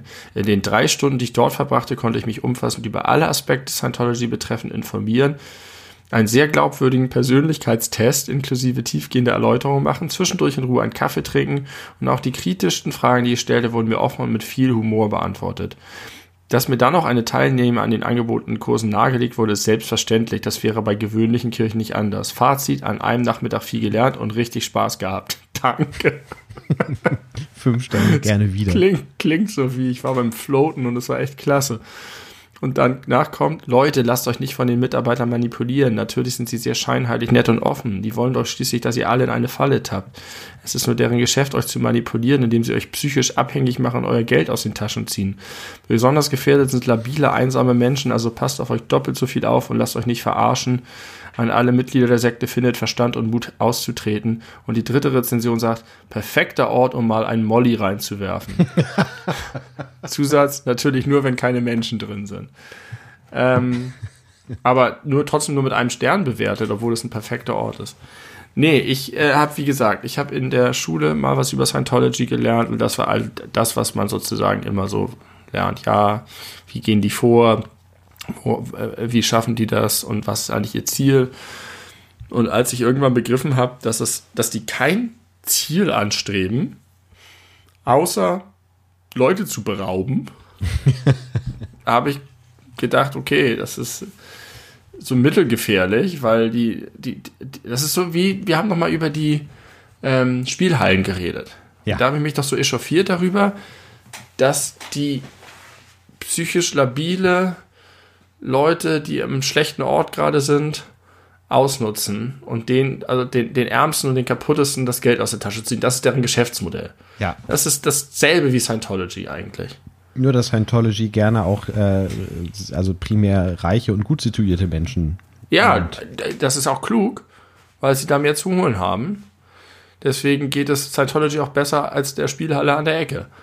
Aber ansonsten ist es dasselbe Geschäftsmodell und ich sehe jetzt nicht, also mein, mein Eindruck ist, die wollen nichts darüber hinaus. Die streben keine gesellschaftliche Veränderung an, die streben keinen kein ähm, Putschversuch in den USA an. Die, die wollen einfach nur Geld verdienen. Und ich gehe davon aus, dass die gesamte Führungsetage von Scientology richtig viel Golf spielt und Hummer-Cocktails trinkt und einfach ein gutes Leben führt. Fertig. Also so super toll erfolgreich scheinen sie gar nicht zu sein. Äh, da habe ich gleich noch mal ein paar Zahlen. Aber was äh, sehr gut zu dem passt, was du gerade gesagt hast, äh, Ron, äh, L. Ron Hubbard hat irgendwie ja Scientology gegründet. Dann gab es irgendwie noch irgendwelche anderen Strömungen, die sich auf äh, ja, irgendwelche Details spezialisiert haben und sich dann von der Hauptgruppe abgespalten haben. Da gab es dann auch einige äh, ja, Austritte, so dass es gar nicht stabil erfolgreich war. Aber, jetzt lese ich wieder vor, nach Hubbards Tod 1986 stabilisierte sich die Organisation unter der Führung des von David Miscavige gegründeten und geleiteten Religious Technology Centers. Unter Miscavige hatte sich Scientology vor allem einer Produktdifferenzierung gewidmet und eine mhm. Reihe neuer Unterorganisationen gebildet. Also ja, Produkt. Es wird wie ein Unternehmen geführt. Ja. Dann das sind einfach Gangster. Das sind einfach Leute, die gecheckt haben, Alter, wie geil erfolgreich sind Kirchen bitte? Warum hat damit noch nie jemand Geld verdient? Außer den Kirchen, die krasse Goldschätze geplündert haben und sich jahrhundertelang bereichert haben. Aber heute geht das nicht mehr. Heute ist das mehr so karitativ. Wir helfen den Menschen, oh, und wir nehmen die Armen auf. Ähm, aber Scientology sagt sich, das können wir besser. Und mit dem American Spirit leeren sie die Taschen der reichen Idioten, die bereit sind, das Geld zu geben. Vielleicht, weil sie selber ein großes Loch in ihrer Seele haben. Keine Ahnung. Tom Geil. Cruise zum Beispiel. Oder Will Smith. Der ist auch ein Scientologe. Der ist auch ein Scientologe, ja. Der ist so sympathisch. Wie kann ja. das sein? Und der sieht vor allem jetzt äh, immer noch genauso aus wie Anfang der 90er. Der hat so einen geilen YouTube-Account und der hat diesen geilen Bel Air Remake-Film gethumbed äh, up und der macht so viele coole Sachen auch. Das kann doch nicht sein, dass der Scientologe ist. Aber ist denn gesagt, dass nur weil jemand Scientologe ist, er auch gleich ein Idiot ist? Also ja, ist, ich, ich nehme die Frage Antwort vorweg, weil ich äh, würde jetzt gerne zu dem Punkt kommen, was die denn äh, verkaufen. Also das Produkt von Scientology, das muss ja auch irgendwie attraktiv sein, weil sonst denkt sich ja ein Tom Cruise nicht, ach, äh, ich finde die Idee dahinter blöd, aber ich gebe dem mal meine, meine Million und werb auf der ganzen Welt für die, sondern die müssen ja auch was anbieten. Ne? So funktioniert Ja. das ja in der Ja, Wirtschaft. richtig. Und äh, ich möchte dazu sagen, das Einzige, was ich bisher immer über Scientology wusste, wusste ich von South Park. Das habe ich, glaube ich, auch in der äh, Podcast-Folge erzählt, dass als sie diese Geschichten äh, visuell darstellen, immer unten die Einblendung haben, das glauben die wirklich. This is actually what Scientology believes. Ja. Ähm, also, Herzstück der scientologischen Lehre ist die Vorstellung, dass das unsterbliche Wesen jedes Menschen, der Tetan, durch traumatische Erlebnisse und insbesondere durch zwei Ereignisse vor Millionen Jahren massiv in seiner Funktionsweise beeinträchtigt worden sei. Scientology-Technologien, vor allem das Auditing, könnten die Funktion des Tetan zumindest teilweise wiederherstellen. Erklärtes Ziel der Scientology ist es, auf diese Weise das Leben des Einzelnen zu verbessern, sein geistiges und körperliches Wohlbefinden zu steigern und mehr Geld zu verdienen. Auf gesellschaftlicher Ebene ist die Hinwendung aller Menschen zu den Gedanken der Scientology das Hauptziel. Daneben wird vornehmlich die Abschaffung der Psychiatrie gefordert. Der große erklärte Feind von Scientology, die Psychiatrie. Ja, geil. Es ist, es ist alles wirklich random. Ich habe ihm erzählt, dass ich so ein Video gesehen habe. Und es so kryptisch war, dass ich dachte, das, das kann nicht wirklich deren Versuch sein, Leute zu überzeugen. Man wundert sich doch sehr, ne? aber vielleicht auch in heutigen Zeiten, wo man Querdenken und Co. mitkriegt Nee. und QAnon immer weniger. Ja, okay, QAnon stimmt, aber gerade bei Querdenken, ich würde mir denken, wenn ich so eine Sekte machen würde, um den Leuten Geld aus der Tasche zu ziehen, dann würde ich sehr simple, klare Botschaften machen. Klares Heilsversprechen, klare äh, Stressoren und Probleme, die sozusagen in dem Weg stehen und eine Lösung anbieten, wie ich, wie ich gemeinsam mit denen das überwinden kann und was ich von denen verlange, damit sie. Damit das jeder, der mir eine halbe Stunde vor der Nase sitzt, dass ich den so krass brainwashen und manipulieren kann, dass er mir auf alle Ewigkeit folgt. Aber das, was die von sich geben, mit den ganzen super merkwürdigen Begriffen, kann kein Mensch, schon gar nicht irgendein Dummy, wirklich verfolgen. Das, ist- das ist so bizarr und komisch, dass ich mir nicht vorstellen kann, dass das geeignet ist, Leute reinzulocken. Ich finde das eigentlich gerade bei den Dummies nachvollziehbar, weil dann äh, sind da halt so abgefahrene Ach so. Die wie irgendwelche wichtigen, intelligenten Fremdwörter klingen. Und dann Okay. haben wir dahinter auch noch irgendwie so eine. Ah, so ein da muss was dran sein. Modell, So. da muss was dran sein. Da Ja, aber kann du sich musst ja ja- keiner ausdenken. Okay, dann vielleicht so als, als kryptische Komponente, die dir die Credibility gibt, dass du wirklich weißt, wovon du redest. Aber du musst ihn trotzdem zumindest irgendeinen Weg weisen, da kommen wir hin. Und das bringt es euch, wenn ihr bei Scientology mitmacht. Ich fand das ganz geil, was du von Brad Pitt erzählt hast, dass sie die Leute einfach erstmal krass beleidigen. Ja. Ähm, weil das so ein Sieb ist, wenn die Leute sich damit das mit sich machen lassen, dann sind sie auf jeden Fall geeignete Opfer. Das ist wie so ein Raubtier, das irgendwie erstmal checkt, wo sind die Schwachen in der Herde und die ziehen sie sich dann raus. Ja, absolut. Genauso funktioniert es. Aber ich glaube, so funktioniert Religion schon immer. Das ist doch krass. Also es ist einfach ein kalkuliertes Geschäftsmodell. Ja, aber ist eins, so, was, so kalt und bitter das ist. was, was eine, unfassbare Kreativität voraussetzt. Äh, ich möchte noch gern ein bisschen weiterlesen zum Scientology-Weltbild. Ähm, der Mensch setzt sich laut Scientology aus drei Teilen zusammen: dem Tetan, dem Verstand und Den dem, Tetan hat er verloren, oder? und dem sterblichen Körper. Der Titan, benannt nach dem griechischen Buchstaben Theta, ist nach scientologischer Vorstellung das unsterbliche Wesen eines Menschen, also dessen Seele oder Geist. Der Titan habe zunächst eine Reihe von Fähigkeiten besessen, diese jedoch im Laufe der Geschichte durch traumatische Erlebnisse verloren. Titane würden, ähnlich wie im Weltbild des Hinduismus, über mehrere Millionen Jahre in verschiedenen physischen Formen reinkarnieren. Und auch das Universum wurde vom Titan äh, erschaffen und hat auch keine unabhängige Existenz, sondern gewinnt seine Realität nur dadurch, dass die meisten Titane ihm diese Existenz zusprechen. Nur deswegen existiert das Universum. Weil die Tetane sagen, existiere. Genau. Du darfst. Das ist gut, die machen sich das Universum, es ist nicht nur wir machen uns die Erde untertan, sondern die Scientologen machen sich das Universum untertan. Richtig. Aber nicht die Scientologen selber, sondern ja eigentlich unsere Seelen. Ja, ja, alle genau. gemeinsam. Aber nur die Scientologen haben, stehen vielleicht in engem Kontakt zu ihrem Titan und sind in der Lage, dem Universum Befehle zu erteilen. Jetzt links rum. Und äh, du glaubst, es war bisher verrückt? Nein. Ja. Ein Doch. zentrales Problem der irdischen Titane wird hierbei durch den Xenu-Mythos erklärt, der von einem das Böse verkörpernden intergalaktischen Herrscher handelt, der Titane von weit entfernten Planeten auf die Erde verschleppt habe und dort durch gewaltsame Verfahren so schwer traumatisiert habe, dass sie nun als körperlose Cluster, in Klammern Körpertitan genannt, anderen Menschen anhängen und sie in ihren Möglichkeiten beeinträchtigen würden. Ah, es gibt böse Menschen, weil die Aliens äh, Titane korrumpiert haben Genau. und sie zurück in deinen Nachbarn geschickt haben. Und Genau. deswegen ist er immer so mies, mies, miesepetrig. Genau. Und äh, ganz doll abgekürzt, das ist das Ziel, was Scientology anbietet, weil das das ja so ist, ist ja nun mal einfach ein Fakt, ne? Was ich gerade vorgelesen habe, stimmt alles.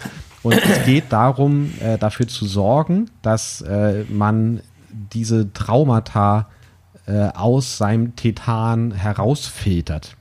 Damit der Titan nicht so anfällig ist für das intergalaktische Wesen. Ja, und damit es vor allem auch in der Ewigkeit irgendwie einen besseren Stand hat und nicht so, Ja, okay, so aber ist, ist. was ist, wenn du jetzt so ein Typ bist, der schon vom intergalaktischen Wesen korrumpiert wurde? Kannst du das dann wieder loswerden durch ordentlich scientologische Behandlung? Exakt, genau das kann man, das ist, äh, das ist deren, deren, äh, wie sagt man in Angebot. der Wirtschaft, ihr, das, was sie verkaufen, ihr Produkt. Ihr, ihr Unique Selling Point.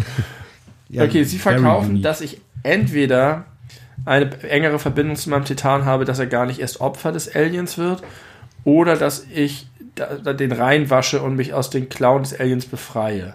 Genau. Vielleicht kann ich sogar die bösen Titanen in der Bevölkerung spotten und sie aufschlitzen mit dem Küchenmesser. Gibt es auch eine Möglichkeit, dass man eine Armee von reingewaschenen Titanen in den intergalaktischen Kampf schicken kann gegen das Wesen, damit das ein für alle Mal das Übel bei der Wurzel gepackt wird? Sonst geht das ja immer weiter. Na, aber dann hätte man ja keinen Grund mehr, Scientology beizutreten, weil. Ja, dann aber vielleicht, vielleicht sollten wir zu Scientology reingehen und das mal vorschlagen. Ja. Und dann müssen sie nämlich ihr wahres Gesicht zeigen und sagen, scheiße, dann geht uns unsere Geschäftsgrundlage flöten. Äh, und dann müssen sie irgendeine Geschichte erzählen, dass das Alien zu mächtig ist und ganz viele Speere hat mit Gift dran und deswegen können wir da gar nicht äh, in die Armee rein. Aber es ist ja alles ganz witzig gerade, ne? Aber ich bin zu 100% davon überzeugt, wenn wir versuchen würden, diese Geschichte ernsthaft zu verkaufen, würden wir auch wieder so einen Seitenarm von Scientology aufmachen können.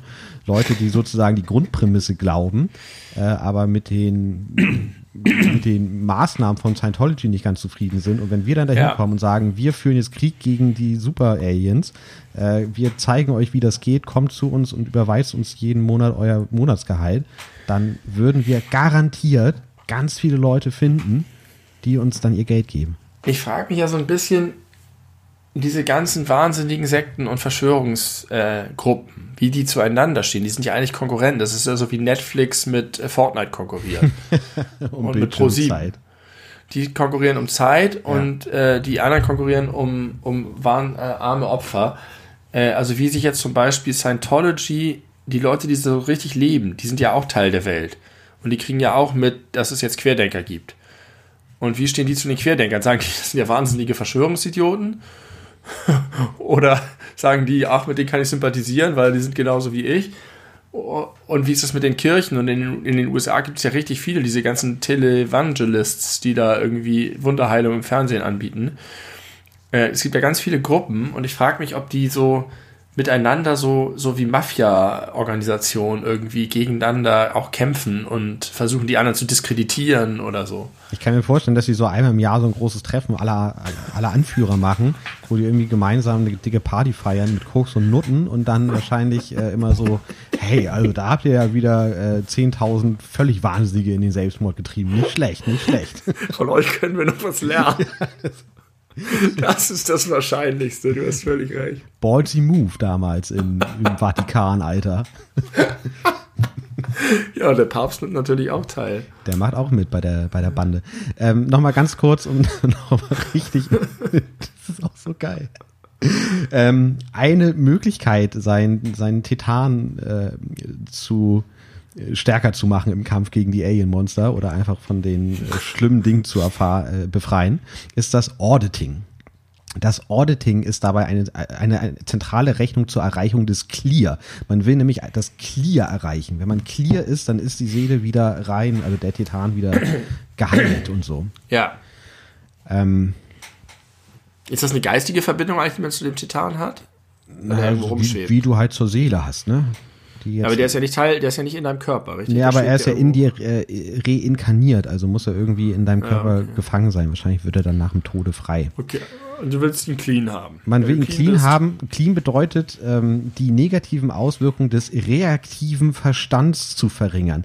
Das habe ich jetzt übersch äh, übersprungen. Der reaktive Verstand ist aber ist kritisches Nachdenken über die Welt im Grunde. Ja, Deswegen wollen sie auch keine Psychiatrie mehr unter anderem. Und Ja. das soll aus den Menschen rausgelöscht werden. Und dafür gibt es dumm gehalten werden. Dafür gibt es ein technisches Hilfsmittel. Ich muss sagen, hier hat wirklich Scientology ihren USP, weil ich kenne keine andere große Religion oder erfolgreiche Religion auf der Welt, wo es technische äh, Hilfsmittel gibt, um irgendwie beim Heiligwerden zu helfen. Scientology, Ja, Science. genau. Und das muss man, da muss man schon fast seinen Hut ein bisschen vorziehen. Das ist gar nicht mal so blöd. Also, als wichtigstes technisches Hilfsmittel beim Auditing findet das E-Meter Anwendung. Kann man mal googeln, ist äh, so ein so ein technisches Gerät, da ist so ein, so ein, wie so ein Geigerzähler zum Ausschlagen. Links kann man an irgendwelchen Knöpfen drehen, unten auch, oben ist eine schlechte Digitaluhranzeige. Ähm, so sieht das aus. Kann man sich auch auf der, äh, auch bei Wikipedia angucken, ein E-Meter. Die nehmen die auch manchmal mit in Fußgängerzonen, um da an den Leuten rumzutesten. Dieses Gerät verfügt über zwei zylindrische Elektroden, die der Auditierte beim Auditing in seinen Händen hält und über einen Zeiger der Veränderung des elektrischen Widerstands zwischen den Elektroden anzeigt. Das Ziel ist, zurückliegende Geschehnisse, zum Beispiel mit emotionalem und körperlichem Schmerz verbundene Erlebnisse, aufzufinden, welche den meisten psychischen Schwierigkeiten zugrunde liegen sollen. Diese Geschehnisse sollen so lange erzählt wiedererlebt werden, bis ihre Ladung, in Klammern emotionale Spannung, verschwindet. Der Auditor unterstützt diesen Prozess, indem er Anweisungen gibt, Fragen stellt und die Anzeigen des E-Meters beobachtet, und soll, um solche Engramme aufzuspüren. Das ist der Job von echten Menschen. Das ist der echte Job von echten Menschen.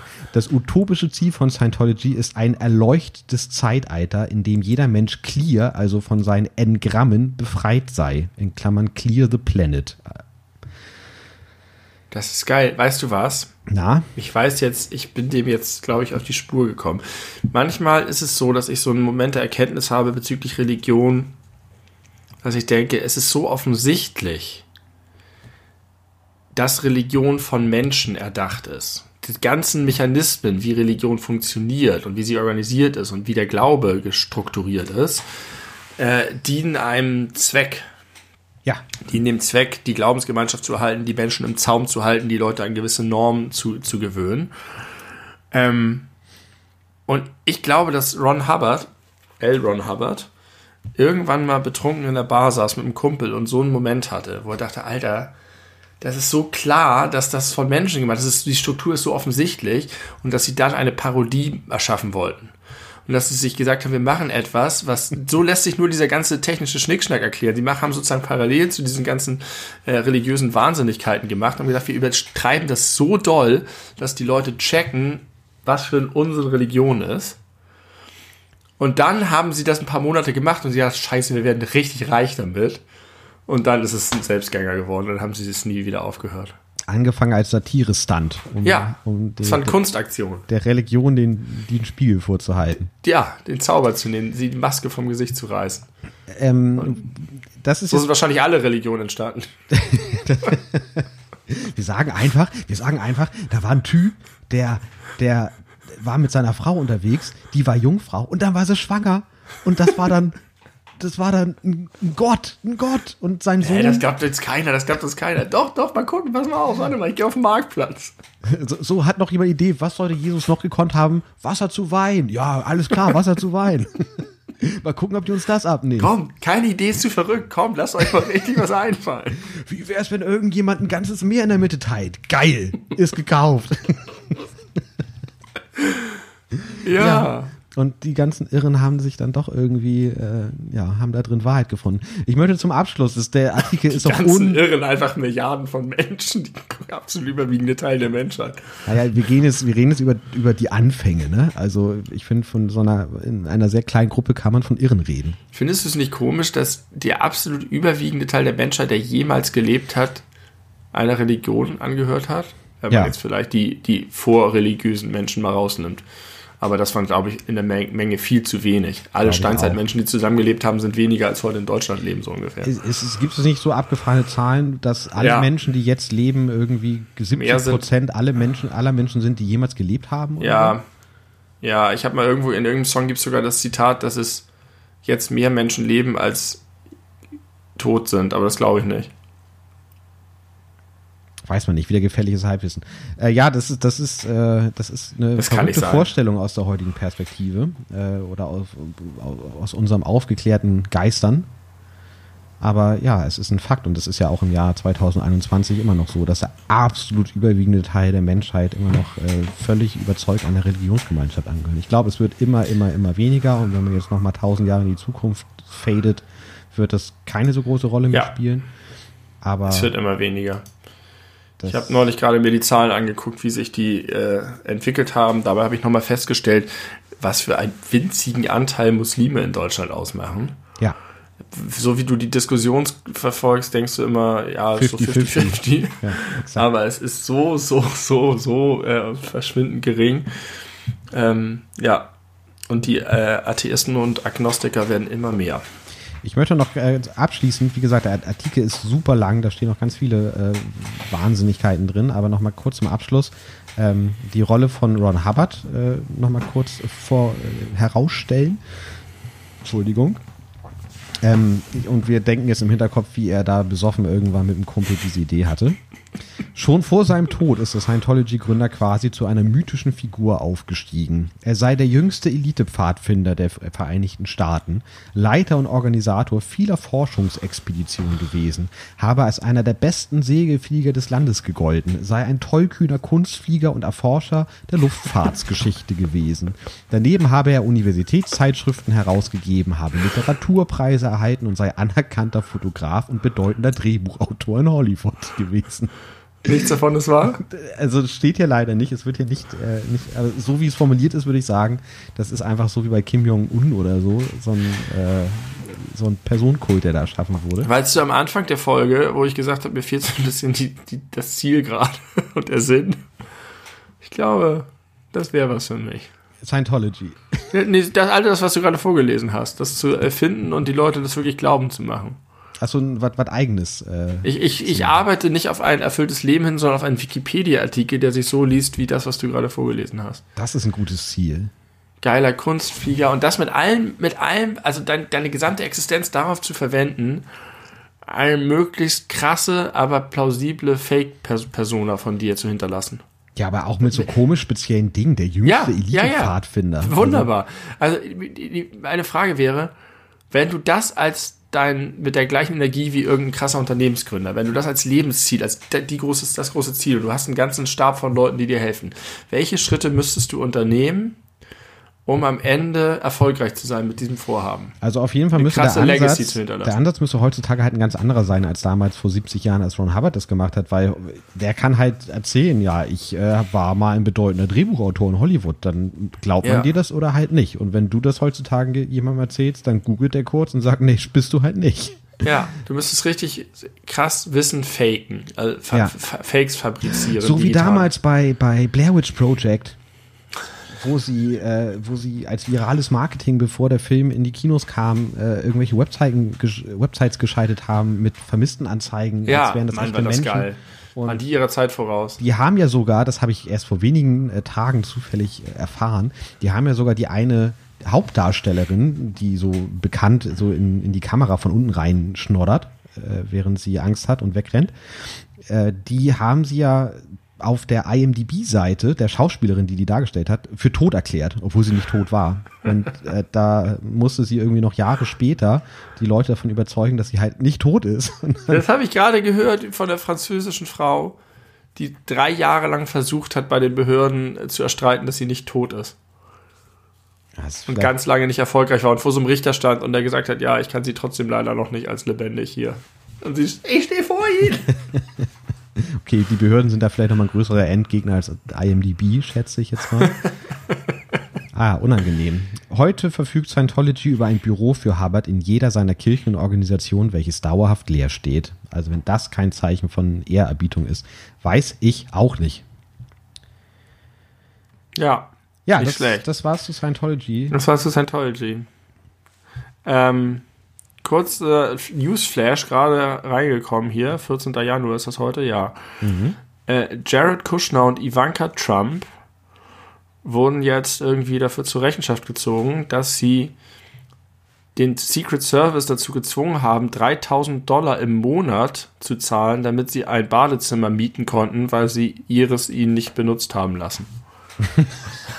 okay, Moment. Die hatten den Secret Service bei Reisen oder was dabei? Ja, auch vielleicht bei sich zu Hause, keine Ahnung. Und es ist wahrscheinlich gang und gäbe, Überall, wo wie der sie normale waren. Menschenverstand auch sagt, dass man seine, seinen Leibwächter seine eigene Toilette zur Verfügung stellt. Das Kannst mal wollten davon die nicht. ausgehen, ja. Und dann mussten man die davon ausgehen, dass wahrscheinlich die Secret. Service-Mitarbeiter von Obama auf Obamas Klo gehen durften. Ja, und die ganz mussten bestimmt. immer irgendwo einen extra Baderaum, äh, Baderaum, äh, äh, Badezimmer mieten. Ja, wahrscheinlich Das mussten hat 3000 die das ganze Zimmer dazu mieten.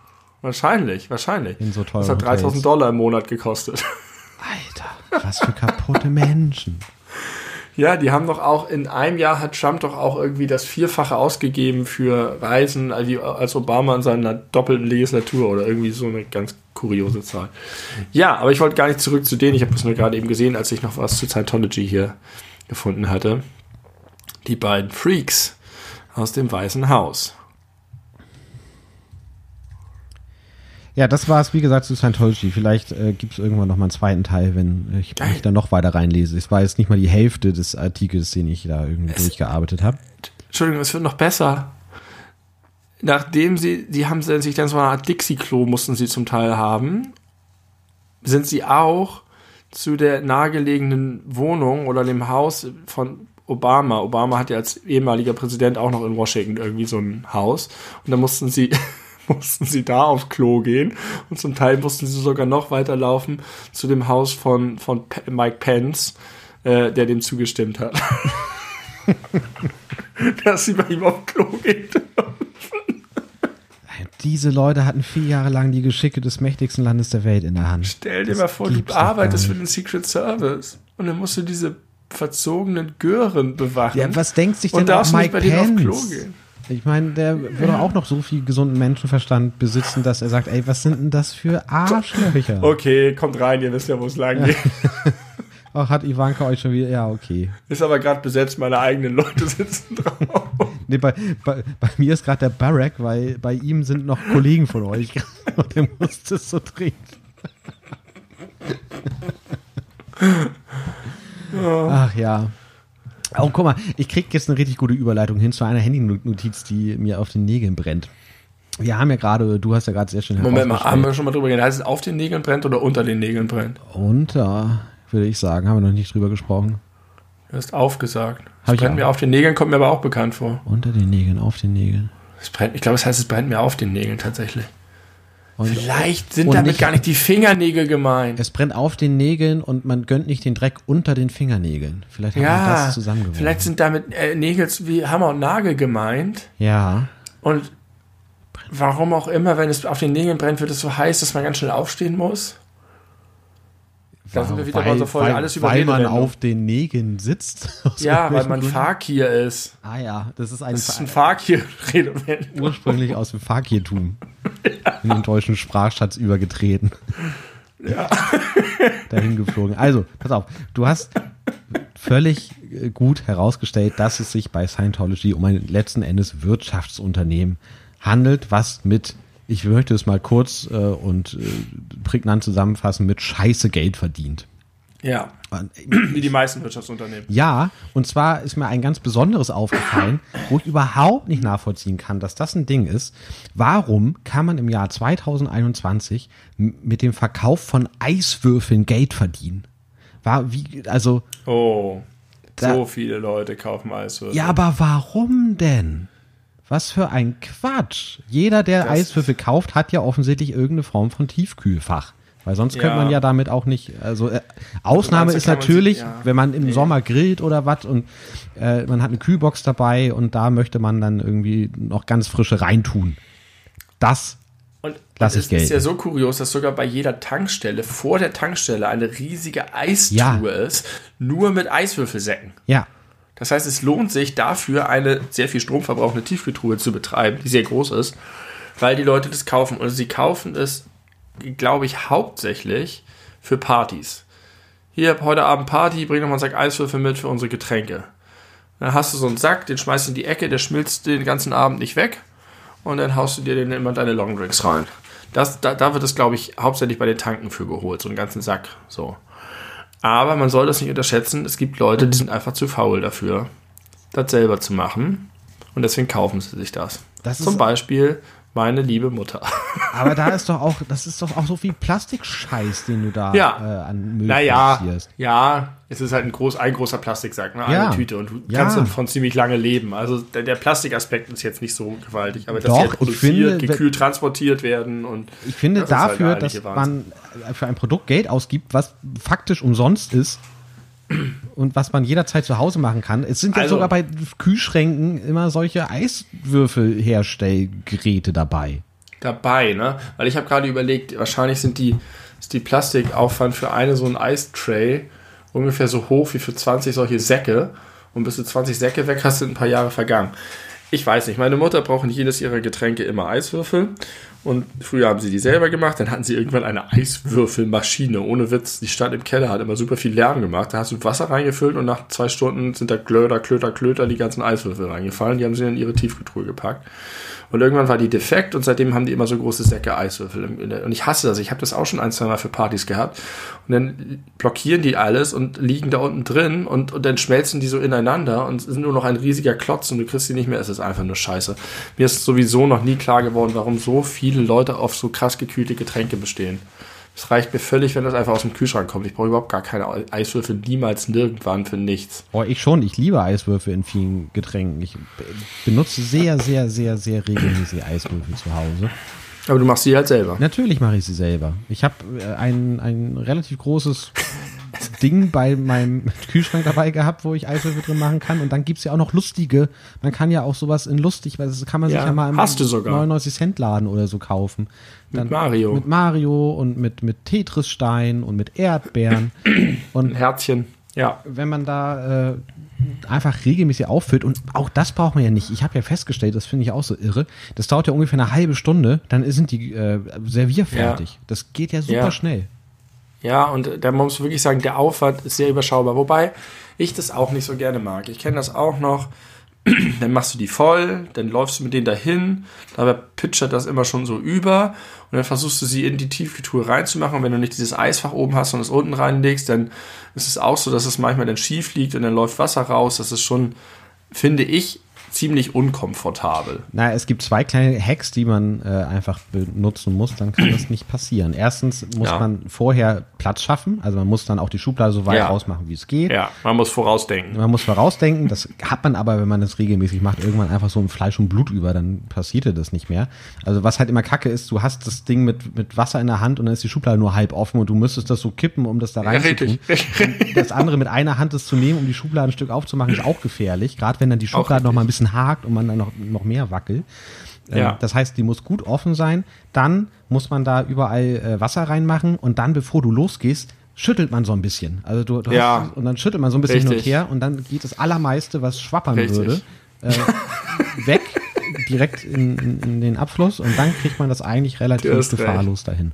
Ich habe noch das Problem, dass meine Tiefkühltruhe im Keller ist. Alex habe ich auch einen Wasserhahn im Keller. Ja. Und so ein bisschen ist es auch so, wenn ich mir da Wasser reinfülle und die dann Monate da drin liegen, dann traue ich dem auch nicht mehr so ganz. Das ist Eis, was soll denn da passieren? Ich weiß, da nicht passiert ab. nichts. Das ist albern. Aber also ich würde mir die auch nie kaufen. Aber trotzdem kann ich schon verstehen. Es ist nicht das, worüber ich am meisten stolpere, dass es das gibt. Also ich Aber sag mal krass. so, wenn es das nicht geben würde und du würdest sagen, ey Tim, ich habe eine mega geile Geschäftsidee. Wir machen dicke, äh, große Plastiksäcke, da machen wir einzelne Eiswürfel rein und die verkaufen wir dann an Tankstellen. Dann würde Ja. ich sagen, bist du bescheuert? Wer kauft denn das? Das macht sich doch jeder selber zu Hause. Aber das gleiche kannst du auch über Miracoli sagen. Nein, das ist überhaupt kein guter Vergleich. Miracoli sind Nudeln und Tomatenmark und Gewürz. Und du kannst dir sogar das Miracoli-Gewürz und die Miracoli-Soße kaufen. Aber dass du ein Bundle aus Nudeln und Tomaten, aber darüber haben wir schon mal gesprochen. Es ist eigentlich sehr ähnlich als wie Eiswürfel. Das ist so ähnlich einfach zu machen. Nein, dann würdest du, müsstest du ja auch diese ganzen Dr. Oetker Backmischungen äh, unter dieselbe Überschrift packen. Ja, ist auch ein bisschen so. Bei manchen Sachen denke ich mir auch, es ist so absurd, zum Beispiel Pfannkuchen. Es gibt so fertig Pfannkuchenmischung. Pfannkuchen sind halt irgendwie Mehl und Eier und Milch, fertig. Das ist genauso schnell gemacht, wie eine, eine Fertigmischung anzurühren. Also ich möchte eine kleine Geschichte aus meiner Kindheit erzählen. Ich habe mir nämlich irgendwann mal so als, keine Ahnung, Neunjähriger Götterspeise machen wollen. Ja. Und ich sag mal so, das war der Tag, wo ich gemerkt habe, wenn man auf Rezepte achtet, dass es einen Unterschied gibt zwischen Teelöffel und Esslöffel. Das war mir nämlich nicht bewusst. Ich sollte nämlich, keine Ahnung, drei oder vier Esslöffel Zucker da reinmachen. Habe aber drei oder vier Teelöffel Zucker da reingemacht und das hat nach nichts geschmeckt. Nach nichts. Da wäre ja, so ein geil. fertiger Wackelpudding, grün, schön Waldmeister in, in Plastikschale. Ja, Wackelpudding viel, ist so viel scheiße. besser gewesen. Ich hasse Wackelpudding. Hast du mal Wackelpudding gegessen in den letzten zehn Jahren? Ja, bestimmt. Boah. Schrecklich. Finde ich gut. Mag ich gern. Mag ich gern. Solange, falls, also ohne, ohne Vanillesoße aber. Ich finde aber sowieso, dass ständig in Rezepten von Esslöffeln und Teelöffeln geredet wird, so verwirrend.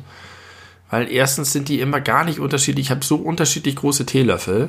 Und dann äh, sind die auch unterschiedlich tief vor allen Dingen. Und dann gibt es ja auch einen gestrichenen Teelöffel. Und es gibt Teelöffel, wenn du die streichst, da ist nichts mehr drauf, weil es quasi eben ist, fast schon.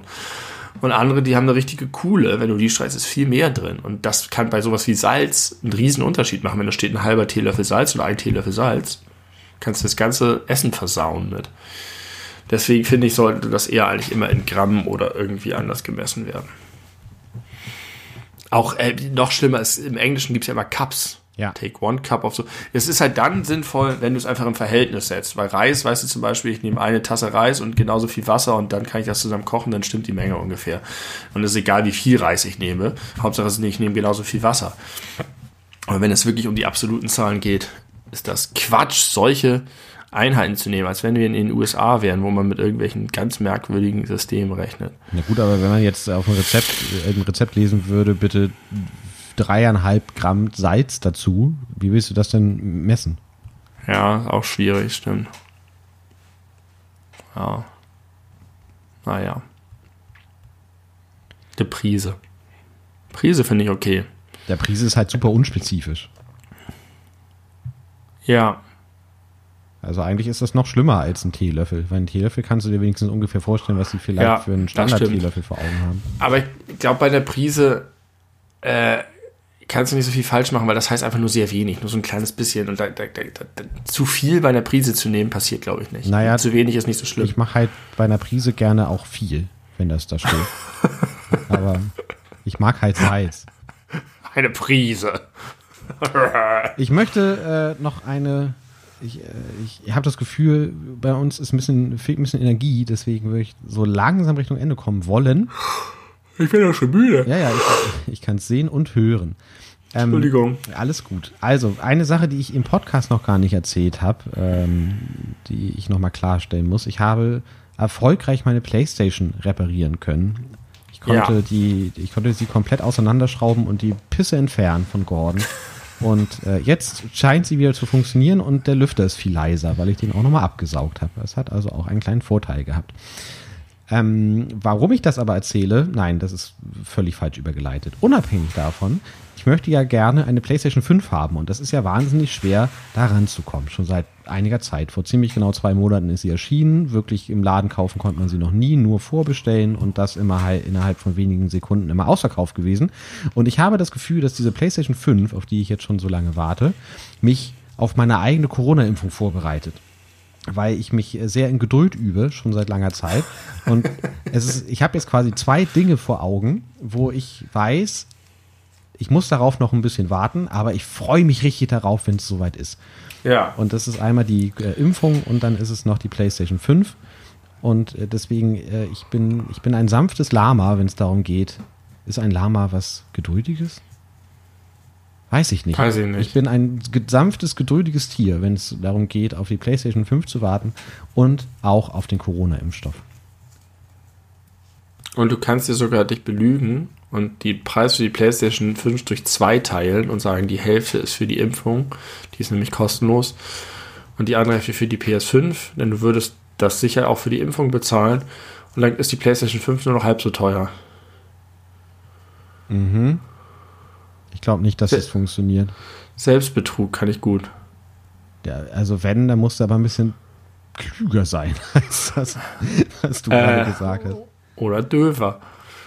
Ähm, also ich muss döver sein, damit es funktioniert. Äh, ich habe ja die Erfahrung gemacht mit diesen Dingen. Ich mag das, wenn ich mich auf Sachen freue. Und dann hat man die bestellt und dann war, verfolgt man das Paket. Ja, aber erstmal bestellen. Ja, ja, richtig. Aber wenn es dann soweit ist, dann ist man immer richtig hibbelig und freut sich auf die Lieferung. Und ich habe das jetzt schon ganz häufig gehabt, dass ich mich im Nachhinein gefragt habe, warum eigentlich? Weil es häufig Sachen waren, bei denen es mir gar nichts gebracht hat, dass ich sie früh bekommen habe, weil ich gar nicht wirklich so dem entgegengefiebert habe oder weil ich es dann gar nicht so viel benutzt habe. Äh, aber ich finde das trotzdem schön, weil das ist für mich ein, ein Wert an sich, diese Vorfreude zu haben. Auch wenn es dann hinterher gar nicht so toll ist. Also das manchmal die. Du, stell dir vor, du kriegst jetzt eine PlayStation 5 Ja. und dann spielst du halt dein Spiel, was du hast, Demon's Souls. Und das macht dir Spaß, aber es macht jetzt auch nicht mehr Spaß als die Spiele, die du jetzt für deine PlayStation 4 gespielt hast, vielleicht. Es ist gar nicht so, so ein anderes, so eine andere Erfahrung. Es ist halt nur einfach noch ein anderes Spiel. Und trotzdem ist es dieser schöne Moment von ah, was Neues, was zu mir kommt und ich freue mich drauf. Ja, haben, Geil, haben beruhigt, sagt man ja immer so schön. Und äh, ich finde den Vergleich nicht ganz passend, weil jetzt weiß ich halt auch, ich bin dann gerüstet für die neue Generation von Spielen und alles, was ja dann rauskommt, kann ich dann auch spielen.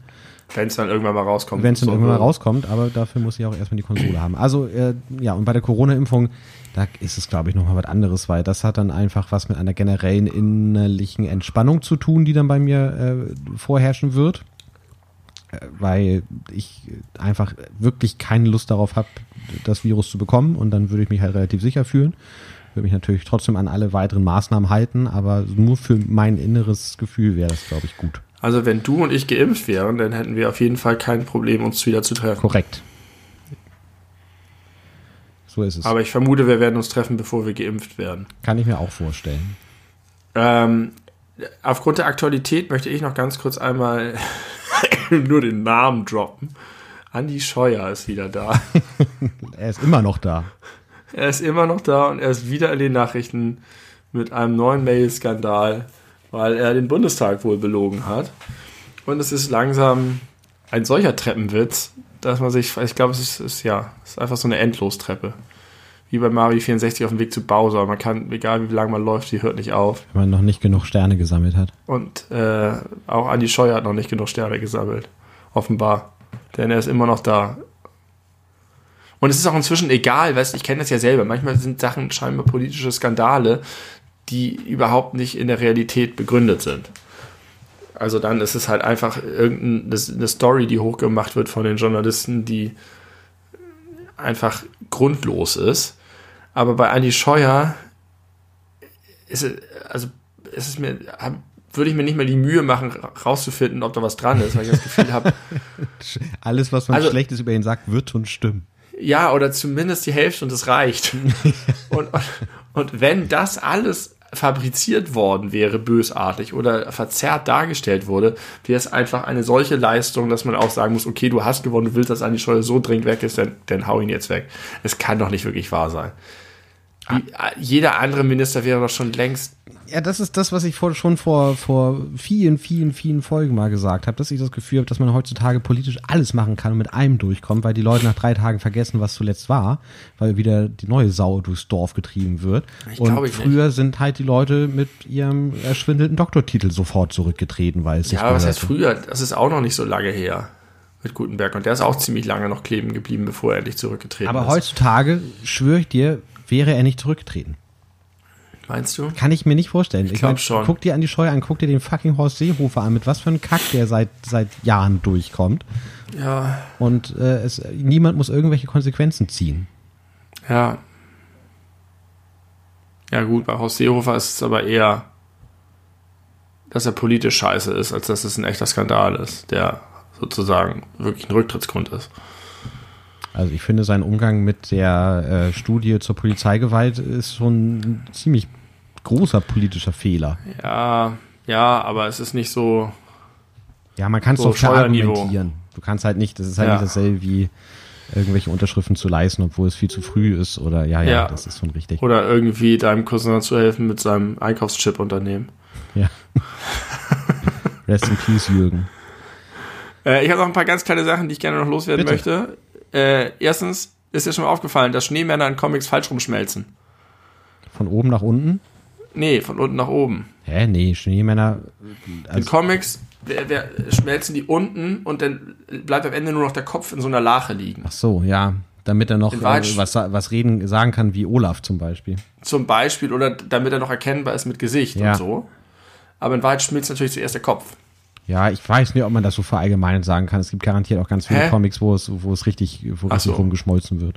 Glaube ich nicht. Kann ich mir vorstellen. Richtig rumgeschmolzen. Da schmelzen sie aber so richtig rum.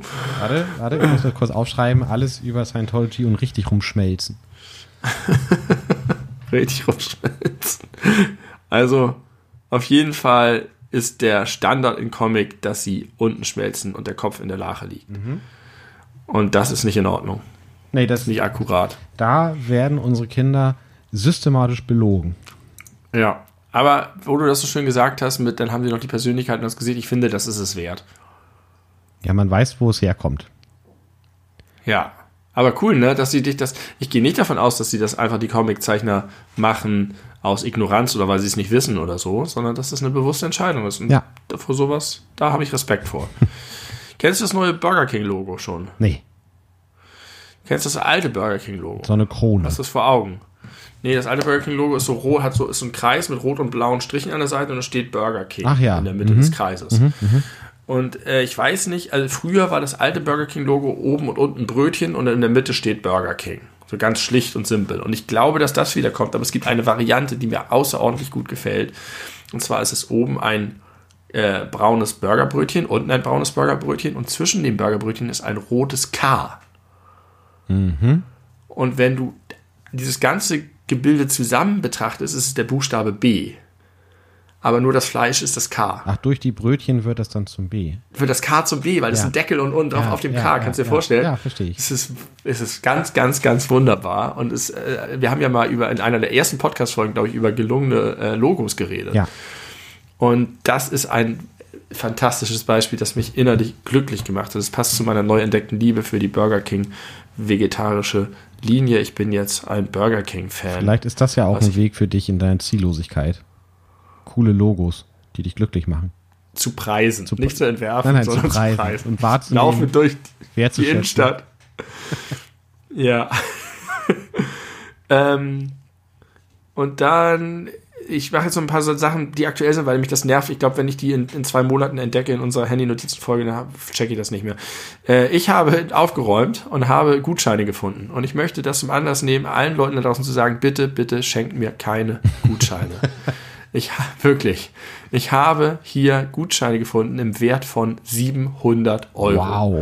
Es sind 700 Euro, die ich gerne hätte, von dem ich wirklich viel anfangen könnte. Ich hätte auch gerne Dinge im Wert von 700 Euro, die mir gut gefallen würden, aber nicht für hier mal eine Massage, da mal, ich weiß gar nicht, was das alles ist. Ein Kinogutschein ist noch dabei, den kann man eigentlich noch gebrauchen, aber ich, ich vergesse es, sie einzulösen. Aber kann man nicht, Das das ist- das ist doch eigentlich super geil. Also jetzt mal vorausgesetzt, alle Nee. diese Gutscheine sind noch gültig, was wahrscheinlich nicht ich der nicht. Fall ist. Aber wenn man sich das jetzt mal vorstellt und man findet sowas Jahre später wieder, weiß gar nicht mehr, dass man die hat, dann hat man Nee. doch eine wunderbare, also es ist wie, wie so eine positive To-Do-Liste, was man jetzt irgendwie so macht in seiner Freizeit, im Urlaub zum Beispiel, wenn man nicht wegfährt, ist- macht man einen Nee. Tag Massage, einen anderen Tag geht man ins Kino, dann geht man wieder essen. Da- Das ist doch super.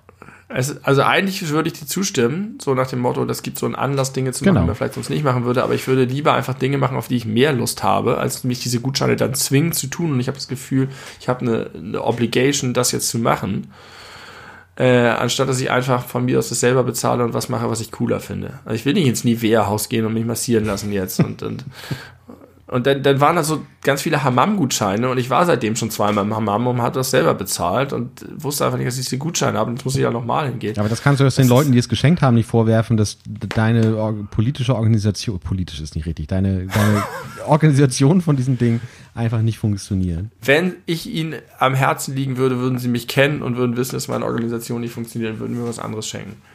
Nein, ist okay. Aber ich finde, Gutscheine insgesamt fand ich noch nie geil. Außer es ist wirklich was, was, was, äh, was du nicht anders als als Gutschein schenken kannst, was aber eine geile Unternehmung ist. Wenn du sagst, das ist auf jeden Fall, das machen wir irgendwie zusammen und so und ich kann es jetzt aber hier nicht übergeben, aber wir gehen in drei Monaten da und dahin und machen das. Äh, dann finde ich das gut. Aber einfach nur und oder auch meinetwegen Sachen, die du einfach wirklich weghaust und regelmäßig benutzt, irgendwie ein, für deinen beliebtesten Online-Shop oder so. Und ich habe da jetzt auch noch einen Thalia Buchhandlungsgutschein drin gefunden. Den kann ich schon verwenden, den tue ich einfach in mein Portemonnaie und nächstes Mal denke ich dran, das funktioniert. Aber dann ist auch so Theater und 700 Euro, Alter. 700. Ja, das ist krass. Also ich würde mich ist so darüber viel mega Geld. freuen. Ich würde das wirklich äh, natürlich nicht in der aktuellen Zeit, aber generell zum Anlass nehmen. Auch weil ich guck mal, gerade Theater ist ein sehr gutes Beispiel, weil ich Theater eigentlich nahezu immer geil fand, wenn ich hingegangen bin. Aber Ja, mir immer wieder auch. dann auch vornehme, ja, jetzt mal irgendwie öfter ins Theater, weil das ist schon irgendwie eine geile Sache. Und dann macht man es doch nicht. Und wenn man dann halt Ja. so einen Gutschein findet oder geschenkt bekommt, dann guckt man halt auch nochmal irgendwie aufmerksam, was läuft denn gerade und was kann man sich denn mal angucken. Und dann guckt man sich was an und dann hat man vielleicht Glück und es ist super geil und hätte es sonst nicht gesehen, wenn man diesen Gutschein nicht geschenkt Da, bekommen weißt hätte. du was? Du hast recht und ich mache das so. Du hast mich überzeugt. Schön. Du hast aus einer negativen Sache eine positive Sache gemacht. Ich werde mich nur dann daran, darüber ärgern, dass 73 Prozent der Gutscheine schon verfallen sind. Ja, das kann ich nachvollziehen. Da will ich mich auch drüber ärgern. Ähm, dann habe ich Post von Daniel Bahr bekommen. Wer ist Dani Bar? Daniel Bahr ist unser ehemaliger Gesundheitsminister der FDP. Mit Gesundheitsminister. 34, mit 34 Jahren Gesundheitsminister im schwarz-gelben Kabinett geworden, als Philipp Rösler gewechselt ist, glaube ich, ins Wirtschaftsministerium. Aha. Und das musste er tun, weil Guido Westerwelle Außenminister Nee. wurde. Und der ist Außenminister geworden, weil. Aber war, Nee. war Philipp Rösler nicht, nicht Gesundheitsminister? Ja, und dann ist er doch Wirtschaftsminister geworden, Ah, oder? Ja, doch. Ja. Und Vizekanzler. Und Vizekanzler. Was war mit Westerwelle? War der gestorben oder warum war er nicht mehr da? Oder das musste er zurücktreten? Oder Oder, vielleicht war er schon krank und wusste es und hat sich deswegen nicht zur Verfügung gestellt. Keine Ahnung, weiß ich nicht. Ich, ich erinnere es nicht mehr. Auf jeden Fall war Dani Bar für zwei Jahre Gesundheitsminister. Mhm. Und dann gab es irgendwie noch so einen Skandal, weil er irgendwelche Gesetze gemacht hat, von der, der die Allianz profitiert hat. Und das hatte ich erinnert, dass er irgendwie danach in den, in den Allianzvorstand gewechselt ist. Und der hat dir jetzt habe geschrieben. ja, ich habe Weihnachtspost oder Neujahrspost bekommen, weil ich eine Allianzversicherung habe. und dann war da so, so Hand, also nicht handschriftlich für mich, sondern so halt kopiert, aber äh, und dann war das unterschrieben von Daniel Bar und ich dachte, Daniel Bar, Daniel Bar, den kennst du doch den Namen. Und dann dachte ich, alter Daniel Bar. Da war doch was und der war doch mit der Allianz. Allianz, alles klar. Und dann passt alles zusammen. Und dann habe ich überlegt, was macht der eigentlich, außer bei der Allianz zu sein? Der hat Krebs. Das macht er also gerade so. Krebs haben. Ja, der hat, der, ich glaube, er hat die Krebserkrankung überstanden bereits äh, und hat da hart gegen angekämpft. Aber das, das ist auch so, weißt du, der war mal so präsent und und wenn er mir nicht zu Weihnachten gratuliert hätte, hätte ich ihn niemals erinnert. Liebe Grüße. Letzte Sache, dann bin ich auch durch, aber dann habe ich auch die wichtigsten Sachen, die mich diese Woche beschäftigt haben. Meine Handynotiz, und das ist gut, dass ich die jetzt mache, sonst hätte ich das nicht mehr zusammengepuzzelt, die heißt, Corona-Überlebende kriegen ständig Durchfall. Ist das so? Kannst du dir vorstellen, wie ich zu dieser steilen These gekommen bin? Ohne Überlebende kriegen ständig Durchfall. Nee. Nicht ständig, aber Hast du gesagt. häufiger.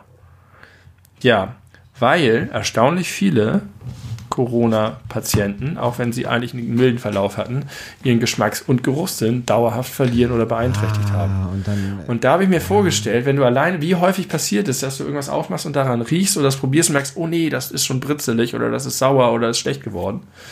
Das, das kriegen die nicht mit. Und ich wäre wär so, wenn ich keinen Geruchssinn oder Geschmackssinn mehr hatte, was vielen Leuten in Deutschland jetzt so ging, wäre ich mega panisch mit Essen und würde ständig allen Leuten sagen, hier riech mal, ist das noch gut? Ja, mache ich aber auch ohne Corona gehabt zu haben. Aber ich kann auch. Mit anderen Leuten kannst du dich nicht auf dich verlassen. Nein, auf keinen Fall. Ich kann nicht gut riechen und ich kann ja auch nicht gut schmecken. Deswegen Vielleicht hattest du Corona als Baby. kann sein. Also ich bin sicherlich nicht so arm dran wie die Leute, die es wirklich vollständig verloren haben. Und äh, ich, eine Sache, die ich gerne mache. Ich, Deswegen salzt du auch so gerne. Genau, ich salze deswegen so gerne und ich arbeite gerne bei manchen Gerichten mit Gemüsebrühe statt Salz. Ja. Und das ist so ein, ja. ja, das ist geil, Glutamat. Das mache ich auch. Das ist so ein Trick, wenn man irgendwie ein Essen so ein bisschen, oh, das schmeckt aber lecker. Ja. Und dann, ja, ich kann gut kochen. Genau. Ich mache das immer in, in, in Spinat rein, das passt wunderbar. Hab ich, hab, meine Oma hat da immer schon Brühwürfel reingemacht, das habe ich mir abgeguckt und das schmeckt immer Ja. exzellent. Und was ich aber immer mache und vor allem ganz gezielt und bewusst seit äh, seitdem man weiß, dass Corona auch den Geschmacks- und Geruchssinn kaputt machen kann, nicht muss, aber kann, ähm, dass wenn ich mit, da arbeite ich auch mit einem kleinen Teelöffel, dann kann ich das irgendwie besser portionieren, scheint es mir. Und wenn dann der Löffel leer ist, dann bleibt ja immer noch so eine kleine Schicht auf dem Löffel selber drauf und das lecke ich dann immer so ab. Das Mache ich mache auch. ich mir immer pur in den Mund. Und das ist ja Geil. super krass gewürzt. Ja. Also würzig einfach. Sehr salzig, Du nimmst wahrscheinlich auch noch so eine hammerharte Maggi Horror äh, Gemüsebrühe und nicht so eine All-Natural Bio Gemüsebrühe. Die schmecken ja immer noch zehnmal so intensiv. ja, je intensiver, desto geiler auf jeden Fall. Ja. Und äh, das britzelt mir dann auch immer alles so ein bisschen weg, die Knospen. Aber da weiß ich, es funktioniert noch. Es gibt so ein paar Tricks. Gemüsebrühe auch gut in verschiedene Soßen Ketchup.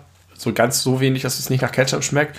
Aber macht es geil, darf man aber niemandem verraten, dass man da mal gekocht hat. Äh, oder auch Honig, so in Soßen, so ein Löffel Honig mit rein, funktioniert auch, macht auch immer das Essen geil und ist super der billige Trick. Ja, so kann man äh, so tun, als könnte man kochen. Aber wenn das nur so tun Honig und ist, ich meine, Kochen ist doch einfach nur ein gute, gutes Verhältnis von Zutaten zusammenzuschmeißen und dann schmeckt es hinterher gut. Ja, aber auch wissen, welche Zutaten wozu passen und auch die Zubereitung. Du, du darfst die Sachen zum Beispiel ja nicht verbraten. Wenn du das Gemüse zu heiß oder zu lange anbrätst, verliert es den Geschmack.